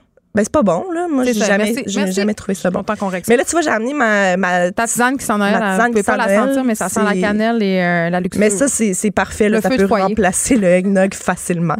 Euh, Damien Robitaille a sorti un, un album de Noël le 1er novembre dernier. Ça s'appelle Bientôt, ce sera Noël. Il fait beaucoup de chansons c'est pas originales. forcé. Non, il s'est pas forcé, mais en même temps, il- est-ce qu'il y a quelqu'un qui se force vraiment avec les tunes de Noël? Bientôt, ce sera Noël. Bientôt, ce sera Noël. Yeah. Euh, il fait la chanson Christmas in Prison de John Prine, euh, une chanson de 73 que je trouve absolument incroyable parce que moi j'ai toujours aimé les chansons de Noël tristes. Fait que on va aller entendre un petit bout de Damien. with someone I admire or a picnic in the rain after a prairie fire. Her heart is as big as this whole goddamn jail and she's sweeter Ça, ça donne le goût de boire des martinis sur le bord du feu. Ah oui là, mais ça donne le goût de pleurer à Noël. Tu sais, quand- ça pleurer? Mais il y en a qui ont eu des Noëls qui, qui ont des Noëls tristes. Mais là, c'est bien triste Non, ce que mais tu dis. tu sais, un premier Noël sans un être cher, un premier Noël après un divorce, un premier Noël. Non, mais c'est vrai, là, il y a plein de Noëls qui vont être tristes, puis ça prend de la musique pour accompagner Pour ça. pleurer? Ben oui. Ouais. Ben oui. Mais aussi, sur l'album de Damien Robitaille, il y a des belles chansons joyeuses, comme la chanson Tu m'emballes. Ouvre-moi le 25 décembre. Dans mon cœur, un coup d'éclat quand je t'ai vu au centre d'achat. Derrière ta station d'emballage. J'aime ça, moi, quand dans les chansons de Noël, il y a une certaine ironie. Oui, mais oui, c'est comique, là, c'est mignon. là. Puis là, il parle de la fille qui est derrière le kiosque d'emballage. Mon Dieu, au. Carrefour Hey, moi, Laval. je me demandais tout le temps, c'est qui ce monde-là qui emballe bien de même? Ben, c'est des. C'est pas moi. C'est des génies de l'emballage. tu sais qu'à on m'a déjà engagé, euh, il y a une initiative des libraires du Québec, un- un- les auteurs s'emballent. OK? Tu Oui. vas dans une librairie puis t'emballes des livres. Ben oui. les gens se plaignaient. Ben, je mes comprends. emballages, je faisais des kisses. Mais t'aurais dû te forcer un petit peu quand même. Je suis pas capable. Je suis pas capable d'emballer. Ben, euh, deux temps, trois mouvements, un petit cours, hein. ça- Je fais emballer les cadeaux de mes enfants par d'autres personnes. Oh non! Hey, le chat sort du sac. J'ai une dernière tune pour Mm. Toi, Geneviève, parce que euh, je suis retournée en 2016 la chercher, cette tune-là. Parce que, mais j'avais une bonne raison. Pas All I Want for Christmas. Non, le groupe de l'année à la disque cette année, c'était qui? Bleu Jeans Bleu. Ah oui. Et Bleu Jeans Bleu, euh, il n'y en était pas à leur premier album là, cette année. Sur Franchement Wow, qui est sorti en Ah, 2016. il existait avant? Il existait avant, même si tout le monde vient de se réveiller. Et il y a une chanson qui s'appelle Coco de Pâques pour Noël. Oh! Moi, j'ai toujours aimé cette chanson-là. Fait qu'on va se laisser avec celle-là. Je t'offre un coco de Pâques pour Noël. Pas de gâteau aux fruits, saveur de cannelle. Je t'offre un coco de Pâques pour Noël. J'adore ça. C'est bon, hein? Je vais t'offrir un coco de Pâques pour Noël. J'aimerais vraiment Je te ça. le promets. Je vais le décorer moi-même. Merci, Élise Jeté. En même temps tu l'emballes pas. Non, je, je vais rien emballer. Ou je vais faire une kiss de. Une kiss incroyable. Il y a moyen de faire une très belle kiss, OK?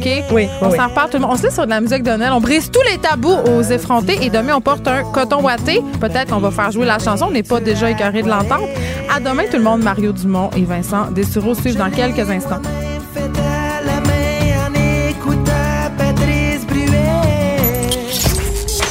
Réécouter cette émission, rendez-vous sur cube.radio ou téléchargez notre application sur le Apple Store ou Google Play.